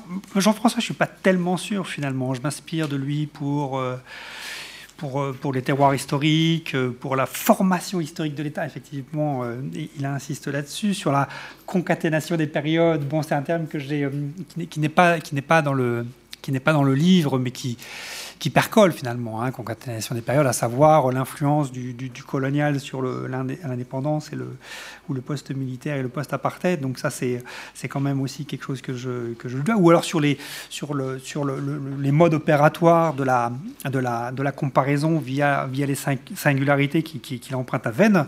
Enfin, moi, je, je, m'inspire aussi de ça. Et donc, s'il y a des, des, africanistes que je, que je conteste, c'est pas tellement, c'est moins lui que, que, des visions un petit peu euh, éthérées de l'État néo-patrimonial. Bon, c'est des choses assez classiques d'ailleurs par ailleurs, donc c'est pas, ça fait, ça, c'est pas très difficile de taper là-dessus. Euh, euh, mais donc, enfin, je, reste quand même Enfin, je, ne fais pas que l'utiliser effectivement, mais pour un certain nombre de choses, ce que, je viens d'indiquer là, je, pense qu'il me, reste, qui, reste important dans la, dans la, voilà, dans la, à la fois dans la littérature, mais aussi dans, l'ouvrage, quoi. Donc, mais effectivement, je, reviens à des choses beaucoup plus classiques euh, en, utilisant euh, Weber ou Gramsci. D'ailleurs, c'est pas si facile que ça. Et Gramsci, je pense que enfin là, il y a eu une, démarche cumulative fait Bon, Weber, ça fait un certain temps, mais Gramsci, c'est beaucoup plus récent. C'est aussi lié au fait qu'on en a discuté euh, lors d'un séminaire euh, à Turin. Et, j'ai trouvé que c'était utile, de, le, mobiliser, euh, notamment pour déconstruire deux, émeutes, et notamment celle de, de enfin pas une émeute, mais un massacre bien connu en Afrique du Sud et qui est un peu un massacre qui, conduit un peu à un tournant en fait dans l'histoire sud-africaine et qui a, a, interprété dans l'histoire par l'historiographie euh, marxiste sud-africaine dominante sur la, sur la, sur la question, comme, euh, voilà, comme euh, comme voilà, une, étape dans la lutte contre l'apartheid. Donc, euh, pour, ceux qui ne connaissent pas, en gros, il y, a, euh, y a une mobilisation de femmes, notamment euh, à Charleville, qui est une, ville minière à côté de, Johannesburg, contre le fait que ces femmes doivent porter un, un pass, un, un, des papiers d'identité en permanence sur elles, et que, et que ces papiers d'identité, en fait, déterminent leur, leur, toute leur vie quotidienne. Quoi. Donc, c'était obligatoire pour les mineurs et pour, tout, en fait, pour tous les hommes jusqu'en milieu des années 50. Et à partir des années 50, il y a un changement avec la politique d'apartheid qui vise à contrôler davantage euh, les hommes, mais aussi les femmes voilà. Et donc il y, a, une lutte contre ça, euh, une mobilisation qui, est, faite et c'est interprété, donc ce massacre, comme la manifestation de la lutte contre l'apartheid, etc. Alors que là, je mobilise Gramsci parce que ça permet de, revenir sur bah, sa, constellation d'intérêts contradictoires, en réalité, que, tout le monde ne se mobilise pas, évidemment, pour l'abolition la, des passes. Donc j'essaye de revenir sur, un peu sur la sociologie, la sociologie des mobilisations et sur la contradiction à la fois à l'intérieur des groupes euh, euh, enfin des noirs, mais aussi des blancs en fait dans la, dans, pour expliquer euh, pour expliquer euh, Charleville. Donc voilà, c'est un petit, euh, petit détour sur pourquoi j'utilise euh, Gramsci à ce moment-là. Et alors, c'est pourquoi j'utilise Gramsci, euh, c'est aussi parce que c'est convaincant. Enfin, j'utilise Gramsci aussi parce que j'utilise ses, intuitions scientifiques et ses suggestions méthodologiques, pas pour le plaquer de manière un petit peu comme ça absurde ou, systématique en fait sur un contexte africain très différent. Hein. C'est plus une intuition en réalité. Mais c'est aussi parce que j'ai peur, d'une certaine manière, parce que j'en ai pas encore encore parlé dans l'Afrique du Sud de ce truc. Et quand ça va être traduit en anglais, ben, je pense que je vais me faire euh, tomber à bras raccourcis par euh, tous les Sud-Africains qui vont dire Mais qu'est-ce que c'est que ce blanc qui vient nous parler de, de Sharpeville? En plus, euh, ouais, c'est pas super étayé d'un point de vue empirique. Là, je, fais mon petit autocritique en passant. D'un point de vue empirique, enfin, j'ai pas des archives extrêmement nourries pour renouveler la question, mais je m'inspire davantage de travaux existants, mais qui ont été marginalisés dans l'étude de cette. voilà. Et je pense que Gramsci, ça m'aide aussi à dire euh, en fait, bon, bah, on peut aussi analyser ça comme un événement banal. C'est une lutte contre le dispositif même de d'étendre le pass euh, aux femmes. C'est pas une lutte générale globalisée contre l'apartheid. L'ANC n'a pas été mobilisée dans l'affaire. Enfin voilà. Donc euh, bon. Deuxième point, alors effectivement, formation de l'État, construction de l'État, ça c'est un vieux débat africaniste, peut-être qui, qui, paraît faire, pas faire tellement de sens ailleurs qu'en Afrique, je suis pas sûr, mais donc ça c'est l'once d'elle au départ, euh, années 70, repris par Jean-François et diffusé aussi dans la, dans la communauté africaniste euh, euh, et, qui fonctionne plutôt pas mal. Hein. Enfin, moi, je continue à faire cette, cette distinction. Hein, la construction, j'y vois davantage effectivement l'appareil bureaucratique, alors que la formation de l'État, c'est plus nébuleux. On ne sait pas où s'arrête le périmètre de l'État. Et effectivement, c'est compliqué, mais ça aide aussi à à pouvoir intégrer dans cette formation historique de l'État qui est forcément chaotique, forcément non linéaire, des groupes qui euh, à un moment, ne font, ne font pas partie de l'état bureaucratique. Et donc les vigilants, c'est assez, assez significatif, en fait, parce que, ben voilà, ils font la police sans être, euh, sans être des fonctionnaires, quoi. Mais à un moment, dans certains cas, euh, ils sont absorbés, ils deviennent la machine bureaucratique. Donc étudier ces groupes, ça permet de, jouer sur ces deux, registres que, que sont la formation de l'État et la construction de l'État. alors, pour revenir sur la question des technologies, je pense que j'ai une aversion pour les technologies, ce qui fait que, que, comme par exemple, je crois que c'est aussi ça le départ. Quoi. Donc je vois que là, y a, en étant la section 40, tout le monde veut faire la sociologie des sciences, et d'ailleurs, ça devient carrément un peu trop, quoi, je dirais. C'est ça le truc en ce moment. Euh, mais euh, c'est très significatif de ma part, cette aversion pour les technologies. C'est-à-dire, quand il y a une ANR qui se met en place sur les papiers euh, d'identité euh, en Afrique, je choisis de travailler sur quoi? Non pas sur l'état biométrique au Nigeria et le premier vote biométrique euh, qui fonctionne de manière incroyable au Nigeria et qui change, enfin, qui, qui, produit l'alternance, etc. Donc, il y aurait des millions de choses à dire. Mais je vais travailler sur des pauvres papiers d'identité au fond du gouvernement local. c'est pour te dire mon problème avec ça. Quoi. Donc, voilà, donc là, j'ai un effort à faire sur, tu vois, sur. Euh, euh, euh, et de même sur les capitalismes, je pense. Alors, j'ai pas. Enfin, c'est plus. Bah, ça me paraît des, des, des, des, objets trop gros, trop larges, etc. Et effectivement, je pense que. Alors, pourquoi j'en parle pas que ça C'est en partie lié aux objets, mais seulement en partie. Hein, je crois que tu as, raison. C'est-à-dire que les objets que j'étudie, la, la, rue, la gare routière, le certificat, bon, on n'a pas de grosses entreprises capitalistes qui sont dans l'affaire, mais bon, en fait, en même temps, quand, on commence à creuser sur, par exemple, la mise en place du, euh, des, bus à, grande vitesse, enfin des bus à grande vitesse, des, lignes de bus à Lagos, ben, là on voit qu'il y, a aussi des, banques derrière. Et, effectivement, je n'ai pas creusé euh, cette question. Je pense que je suis à la fois d'accord qu'on ne peut pas évacuer ça pour faire une économie politique des métropoles, et je pense que mes objets n'étaient pas euh, euh, centré sur ces questions. Mais pour la suite, effectivement, si j'avais travaillé sur Eco-Atlantique, donc qui est une espèce de, de, centre financier à venir pour Lagos et pour l'Afrique et euh, dans la vision mégalo, mégalomaniaque du monde par les gouverneurs Lagos, pour le monde entier, bah là, effectivement, là, si on ne travaille pas sur les entrepreneurs chinois, libanais, etc., et, européens sur ces questions, on, perd une grande partie de l'affaire. Euh, sur la sociologie de l'État et effectivement euh, quel est le, rapport concret à l'État. Là, je pense qu'il y a des, pistes à venir. Et, là, merci aussi de, m'inviter à aller plus loin. Effectivement, je pense que sur... Euh, alors, le rapport à l'État, il y a plusieurs choses. Il y a, déjà, je suis, intéressé sur toujours à ces zones grises entre, ce, qui, est, ce, qui, est, dit État, mais, mais, même par les acteurs eux-mêmes, et ce qui ne l'est pas. Euh, euh, et, donc la fiscalité peut être une entrée possible. Euh, et donc en travaillant notamment sur, et là c'est mes enquêtes à venir, sur enfin, ce que fait par exemple le syndicat des transporteurs routiers qui, qui, qui s'est substitué en fait aux, locaux dans la, perception des taxes locales et qui se constitue comme une bureaucratie parallèle à l'État qui, qui, les Anglais disent souvent le terme de mimicking the state, euh, qui, qui, qui, reproduit l'État à l'échelle de, ces, de, ces, de, cette organisation euh, des transporteurs routiers. Là, c'est assez. Euh, voilà, ça, c'est une piste que je, voudrais explorer. Mais je suis encore une fois dans ces zones grises. C'est pas l'État en tant que tel, c'est des acteurs qui, qui prétendent être l'État et qui vendent l'étiquette du gouvernement local au nom de l'État. Euh, et qui en profitent pour extorquer aussi euh, largement euh, les transporteurs qui passent à chaque fois dans les gares routières. Donc ça, c'est peut-être un premier, une première possibilité. Une autre possibilité, c'est effectivement ces, LCD, donc, qui sont ces faux gouvernements, enfin les faux des vrais gouvernements locaux, mais qui n'existent. Alors, c'est un peu à l'inverse de ce qu'on peut avoir comme imaginaire sur, euh, sur les gouvernements locaux en Afrique qui, euh, qui existent dans le papier, il n'y a, pas de bureaucrates. Là, c'est le contraire, en fait. Ils n'existent pas dans la Constitution, mais ils existent concrètement avec des vrais fonctionnaires, enfin des vrais fonctionnaires, avec des fonctionnaires qui sont payés.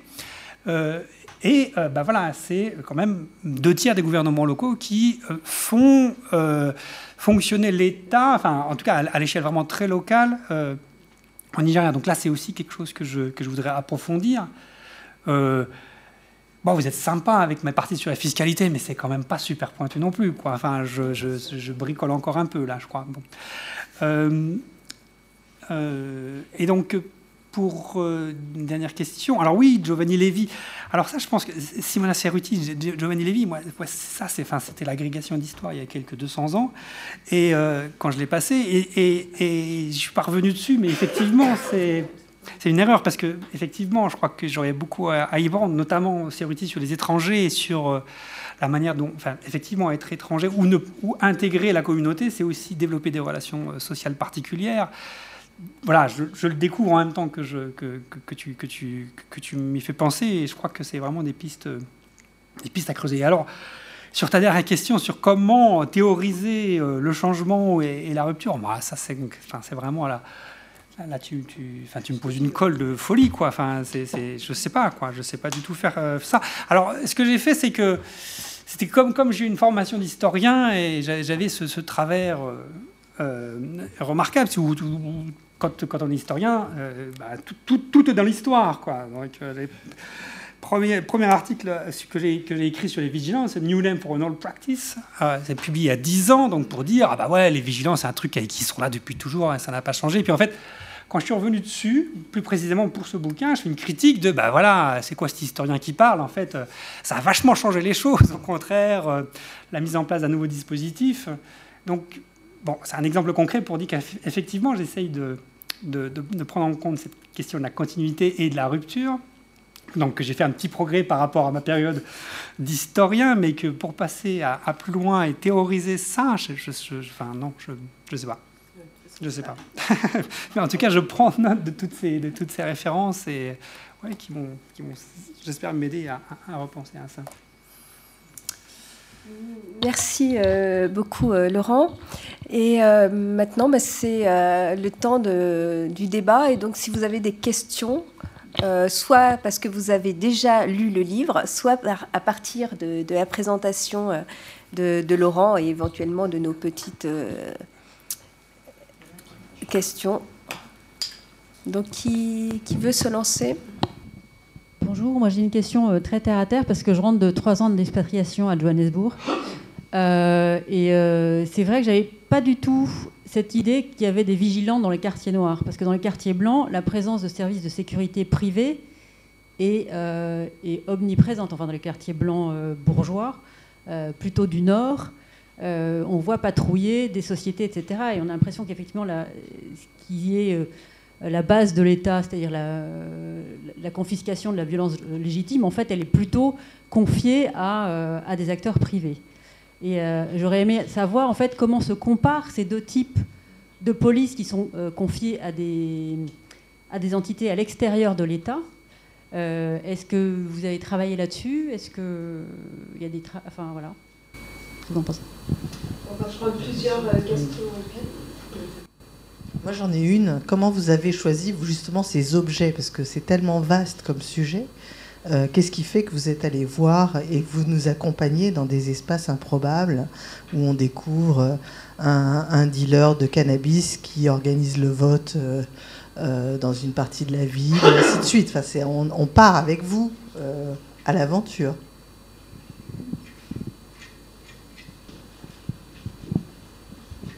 Merci. Euh, moi, je n'ai pas encore lu le livre, mais je vais le faire. Il semble super intéressant. Donc. Euh, mais j'avais une euh, question un peu plus aussi méthodologique, un peu plus sur ça. Et aussi sur la choix sur la relation entre terrain et observation de terrain et contextualisation théorique.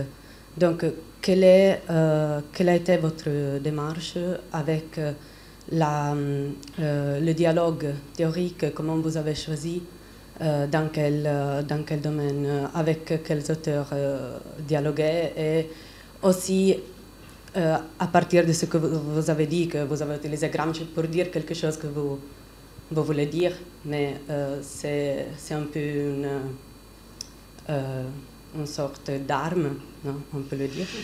Donc, si ça, ça, ça c'est et aussi, euh, au début, quand vous avez commencé à faire la, recherche, si déjà vous aviez des, questions théoriques euh, à partir desquelles vous avez commencé à observer le terrain ou euh, si ça est sorti pendant l'observation. Oui, je vais, je vais quand même vous poser une question, bien qu'à la fin vous ayez en partie répondu en disant que vous aviez une aversion aux technologies. Alors, alors je, veux dire, je veux dire par là que, j'ai acheté votre livre, j'ai eu le temps de lire euh, une fois et demie l'introduction, et quand j'ai lu ça, je me suis dit, mais immédiatement, vous voyez, c'est comme une, lumière qui s'allume, et qui me dit, mais c'est bizarre, il parle de ville, mais il ne parle pas du cadre matériel dans lequel s'organise le tri. C'est-à-dire que moi, dans mes travaux, un de mes postulats, c'est de dire, essayons de penser, rentrons dans la ville en la pensant comme un méta-objet. Alors moi, je trouve que sur votre sujet du tri, ça la question, c'est pourquoi vous ne l'avez pas pensé comme ça? Parce que je trouve que sur la question du tri social, c'est quand même une formidable. Enfin, la gestion des flux par des systèmes techniques avec les modes de paiement et tout ça, c'est une formidable machine à organiser et à trier la ville. Vous voyez, tout à l'heure, quelqu'un vous a cité, enfin, juste évoqué le cas de Londres au XIXe siècle. Oui, ils auraient pu s'engager sur une certaine voie, sauf qu'à un certain moment, il y a eu un mouvement hygiéniste, on a tout repensé de A à Z, et en gros, c'est des systèmes qui tiennent. Donc, je, vais lire évidemment le livre, mais euh, en, enfin, en d'autres termes, en quoi les, formes matérielles, physiques, bâties des villes sur lesquelles vous avez enquêté euh, sont une part de l'explication euh, pour comprendre euh, les dispositifs institutionnels sur lesquels vous travaillez. Ou bien est-ce qu'on pourrait dire cette, variable-là, elle est totalement, elle est sans intérêt, et son premier, les rapports entre les humains et, les dispositifs que vous étudiez? Pour moi, c'est une question. Oui. oui, merci pour vos questions. Alors, moi, moi j'ai vraiment pas travaillé sur les, les, quartiers plus huppés où effectivement la, prise en charge de la sécurité se fait par des compagnies de sécurité privées. Euh, voilà un processus enfin, voilà, qui date des années 80-90, qui s'est multiplié et sur lesquels il y a des travaux, euh, notamment, euh, notamment en France, hein, par des géographes très bien, notamment sur les gated communities, sur. voilà, enfin il, voilà, il y a un certain nombre de travaux. Alors, je pense à, bah, Elisabeth Perrou, euh, euh, Marianne Morange, euh, Sophie Didier, Claire Béni ont, largement travaillé sur ces questions. il y a aussi une, organisation du travail, une division du travail, en fait. C'est ça qui est d'assez étonnant, c'est que c'est assez rare en fait de travailler sur l'un et sur l'autre d'une certaine manière. aussi parce que ça, ça nécessite des enquêtes voilà, multisituées. Euh, mais la répartition, et, euh, à la rigueur, enfin, je, travaillais d'ailleurs avec ces, avec ces géographes à ce, moment-là. Et d'autres, euh, et il y avait ce, travail, de, enfin, cette division du travail entre, entre plusieurs groupes, les quartiers, plutôt les quartiers pauvres, plutôt les quartiers riches, et dans les quartiers pauvres, alors je dis pas que ça n'existe pas, peut-être que c'est en train de, monter, effectivement, cette prise en charge par des compagnies de sécurité privées. Moi, je suis davantage dans, dans l'optique que, en fait, enfin, qui a aussi une, forme de marchandisation euh, de la sécurité euh, dans ces quartiers. Alors, les vigilants, avec des, vigilants qui, avec des groupes qui succèdent aux vigilants, qui sont plutôt des groupes qui sont en fait financés par les résidents du quartier. On trouve ça euh, de manière vraiment beaucoup plus commune maintenant au Nigeria davantage peut-être qu'en Afrique du Sud, où finalement ces, gardes sont euh, payés par euh, en gros une contribution volontaire, plus ou moins volontaire, hein, en fait, des résidents du quartier, euh, y compris dans, les, quartiers pauvres. Donc là, il y a une forme de, marchandisation avancée de, la sécurité qui, voilà, dans les quartiers pauvres aussi, et qui, n'est pas sans ressembler d'une certaine manière à ce qui se passe dans les quartiers, riches, sauf que c'est bah, une sécurité cheap security, quoi, enfin, cheap form of uh, law enforcement, comme, comme, comme David Patten. C'est vraiment, euh, on est sur le cheap dans le sens euh, bon marché, quoi. Euh, bah, pourquoi les objets hétéroclites, Julie? Je pense que, alors, c'est aussi le, produit d'une, trajectoire historique de, de, de, 15 ans ou 17 ans en réalité, où je commence avec certains objets et, et en fait le le, cœur de la comparaison pour moi, c'est la deuxième partie où vraiment j'ai emmené mon objet, euh, ces, polices, euh, ces polices locales, en Afrique du Sud, enfin d'abord au Nigeria, puis en Afrique du Sud pour faire la comparaison. De même, la question de la prise en charge de la jeunesse, j'avais le même protocole et, et, du coup, voilà.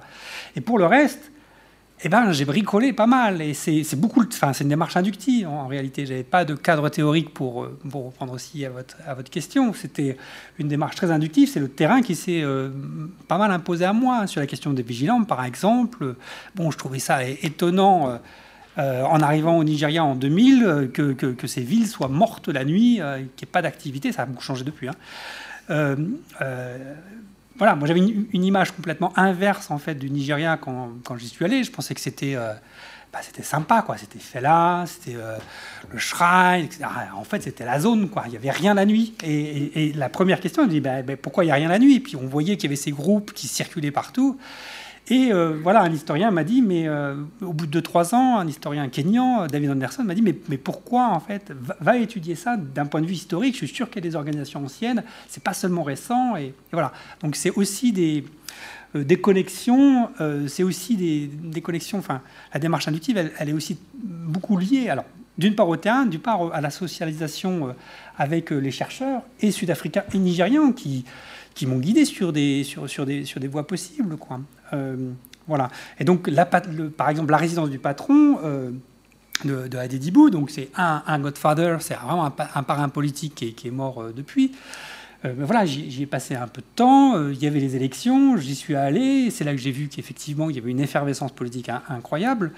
Mais c'est aussi lié, là, pour le coup, à la, résidence sur le long terme qui aide aussi à, bah, à, sauter sur des objets comme ça et ensuite à suivre sur le long terme, en fait, sur 10 ans, bah, que devient ce gars, qu'est-ce qu'il fait, euh, quelle est sa résidence, des, choses des choses comme ça, et, comment évolue sa résidence. Sur alors, donc, j'ai en partie répondu sur le lien entre terrain et contextualisation, c'est-à-dire que la démarche inductive est, centrale et que, euh, et que ensuite, et, progressivement, j'ai mobilisé des auteurs. Alors, les grands auteurs, donc euh, Weber assez tôt, euh, Foucault et, Gramsci, de manière très, en fait, très limitée d'une certaine manière. Hein. C'est le dispositif, donc c'est très classique, en fait, hein. que la manière, ou la gouvernementalité, mais parce que voilà, c'est aussi des auteurs que je que je maîtrise pas en entier et je préfère les utiliser. Donc Gramsci, c'est le cahier 25, euh, c'est comment les subalternes se positionnent par rapport aux dominants. Et donc c'est vraiment à partir de ça et aussi leur réinterprétation en fait d'une certaine manière. Euh, euh, par les études, par les études africaines, hein, Gramsci, c'est aussi Jonathan Glassman qui l'utilise dans Face and Riots sur la côte Swahili à la fin du 19e siècle et qui en fait une, une, une utilisation remarquable. Quoi. Donc, mais alors voilà, au-delà des grands auteurs, il y a aussi d'autres auteurs euh, qui, qui m'ont euh, qui m'ont voilà qui m'ont inspiré. Alors euh, bah, Béatrice sur les questions de bureaucratisation, Patrick sur les questions de de, comparaison et de et de gouvernance, Jean-François sur les questions de, terroir historique, Ferguson. sur le processus non linéaire de, l'urbanisation. Enfin, il y, aurait, beaucoup d'auteurs à citer hein, en réalité. Donc, il n'y a pas seulement les grands auteurs, il y a aussi bah, aussi tous les auteurs nigérians et, sud-africains. Euh, et là, j'y tiens beaucoup. Enfin, c'est parce qu'il y a, y a aussi euh, c'est aussi rendre compte d'un dynamisme de recherche qui, qui, qui, enfin, c'est pas le cas de l'ensemble de l'Afrique, hein, je, je, ne parle que de ces deux pays-là, mais où il y a des traditions de recherche qui sont solidement ancrées, qui se, qui ont des choses à dire et qui ne sont pas positionnées dans les quatre, voilà, dans ce que tu évoques euh, dans ton, dans ton papier sur, euh, sur la sociologie urbaine, qui ne sont pas positionnés sur ces, euh, sur ces grands domaines et ces grands clivages de la, des études urbaines et de la sociologie urbaine, mais qui ont d'une certaine manière beaucoup de choses à dire. et alors, sur, le cadre matériel, alors effectivement, dans l'introduction, c'est peut-être un peu désincarné, mais je pense qu'après, je, je, reviens plus concrètement sur le, ce, ce, cadre sur ce cadre matériel, sur la vie dans les, sur la, sur la vie dans les townships, ce que ça signifie dans, dans les townships, ce que ça signifie, euh, euh, euh, par exemple, de, d'être dans les cités dortoirs. Alors j'en parle dans les cités, pas les cités dortoirs, dans les, dans les dortoirs hommes réservés aux hommes migrants dans les dans les townships noirs en, Afrique du Sud, où, le, le lit est, alloué à, un migrant et, où, euh, il a un numéro. Euh, et c'est ça qui, donne son, pouvoir dans, le township. Et donc, c'est via ce, tri, via cette, euh, allocation d'un numéro de lit que l'on contrôle la, la, main-d'œuvre migrante. Donc, je rends compte de ce cadre matériel, je pense, notamment aussi dans, les quartiers, les quartiers d'étrangers en au Nigeria, où j'explique bien combien finalement, la police, plus l'administration locale, à partir des années 40 et 50, vraiment tentent de contrôler cette population, de, contrôler aussi la, le, nombre de, maisons que chaque, que, chaque, que chaque personne peut avoir dans ces, dans quartiers. Donc, enfin, je pense que je reviens sur ce cadre matériel et que donc peut-être que je vous invite à lire certains chapitres. Peut-être que c'est pas assez au centre de, effectivement de, du bouquin euh, dans la gestion des flux euh, et du tri. Mais je crois que été aussi intéressé sur la, fabrique de la catégorie administrative et comment cette catégorie, ces catégories administratives ont, pris un sens social en, réalité. Euh, cette invention d'une non-native et d'une native, donc par les autorités coloniales, euh, a été réappropriée dans les années 40-50 par les populations, puis aujourd'hui, enfin, ça a, succédé à partir des années 70, deux autres catégories qu'on appelle indigènes et non indigènes, c'est les termes locaux. Hein. Euh, qui sont des catégories bureaucratiques qui sont réappropriées à un moment pour, différentes, pour différentes raisons. Donc j'ai beaucoup insisté sur cette, sur cette histoire de, cette, de ces catégorisations et du sens, que ça, que ça, du sens social que ça, que ça, peut, que ça peut prendre. Je pense qu'on a le temps, euh, je regarde l'heure, on a le temps euh, de faire euh, deux, trois petites questions supplémentaires s'il y en a. Euh, moi, j'avais une petite question de méthode. N'ayant non plus lu le livre, mais j'étais très curieux par rapport aux commentaires qui ont été faits euh, par les deux commentateurs et par rapport aux questions d'échelle, en fait. Et tous les, enfin, Patrice Hibou et Patrick Lejeune, le tous les deux mis en avant comment il y a eu plusieurs échelles comment le jeu entre les échelles a été très bien développé dans ce livre. Ce qui m'intéressait, c'était qu'il y avait une multitude de sources qui étaient utilisées. Est-ce que c'était important? Est-ce qu'il y a quelque part une correspondance entre les différentes sources et différentes échelles? Ou bien euh, se passait-il autrement? Je demande ça pour des questions de fait pratique, comme un doctorant euh, dans sa thèse et qui fait face justement à des problèmes par rapport à toute une littérature en anthropologie par rapport à l'État ou par rapport aux questions du capitalisme mondial, enfin l'économie mondiale, ou à partir par exemple des enquêtes ethnographiques. Enfin, il y a un problème d'échelle, comment raconter des questions, enfin, comment raconter le fonctionnement des, des choses qui mm. passent des plus larges échelles. Et tout en sachant que souvent ce qu'on voit, enfin, des plus petites échelles, est peut-être déterminé par un jeu d'échelle dans ce qui passe dans des, des, échelles plus larges, et l'inverse. Donc est-ce que c'est tout simplement le fait d'avoir utilisé des trois différentes sources qui a permis de parler à trois ou plus de niveaux, ou est-ce plutôt un fait de les jouer les uns contre les autres? Je mets sur la cuisine, c'est ça. Merci. Ouais, non, c'est une, super question, hein, une question de méthode. Et, alors, le, livre est construit aussi comme. Euh, alors, il y a la question donc, de l'échelle métropole, quartier, rue, en gros, les trois parties, mais aussi une question temporelle. En fait, la première partie est historique uniquement et coloniale et apartheid. La deuxième partie est sur les deux périodes, coloniale apartheid d'un côté, euh, post-militaire et post-apartheid de l'autre, et la troisième partie uniquement euh, sur le contemporain. Et du coup, les, les sources, et c'est là où vous avez entièrement raison, sont liées à ça en fait. Et la première partie, on est sur la métropole, on est sur les dispositifs, on est sur les sources administratives, on est sur des choses qu'on trouve dans les archives assez facilement, on n'est pas au, on n'est pas sur l'histoire des individus en réalité.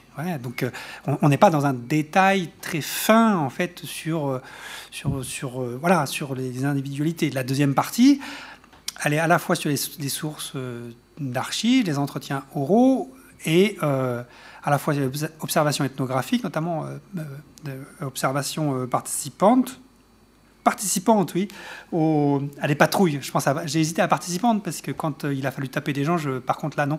Mais euh, participante dans, dans, le fait que je marchais avec les gens et que je discutais avec les gens. Euh, et du coup, là, et là, la, différence entre les deux chapitres, on, on, peut le dire maintenant, en fait, c'est que c'est bah, bien plus fin sur la partie contemporaine que ça ne l'est sur la, partie historique, en fait. Parce qu'on est vraiment au cœur du fonctionnement concret. C'est ce que l'ethnographie permet, que l'histoire ne permet pas. Euh, l'ethnographie, et surtout l'observation, permet de, voir que les gens passent leur temps à mentir quand ils vous racontent des choses. Euh, en fait, alors que quand on observe, euh, voilà, enfin, les gens me racontaient Ah bah oui, dans le quartier, il y a, on, fait des, on, fait des, on fait des fouilles, mais tout le monde est fouillé, il n'y a aucun souci, il n'y a, jamais de violence, et puis on s'aperçoit qu'il y en a quand même, et puis en fait, on s'aperçoit pas que, que tout le monde n'est pas fouillé, mais c'est seulement les jeunes, enfin, et c'est seulement ou alors on s'aperçoit aussi que les gens ne font pas les, les, les, patrouilles qu'ils prétendent faire. Donc l'ethnographie, l'observation permet de, de voir que les gens racontent quand même pas mal de...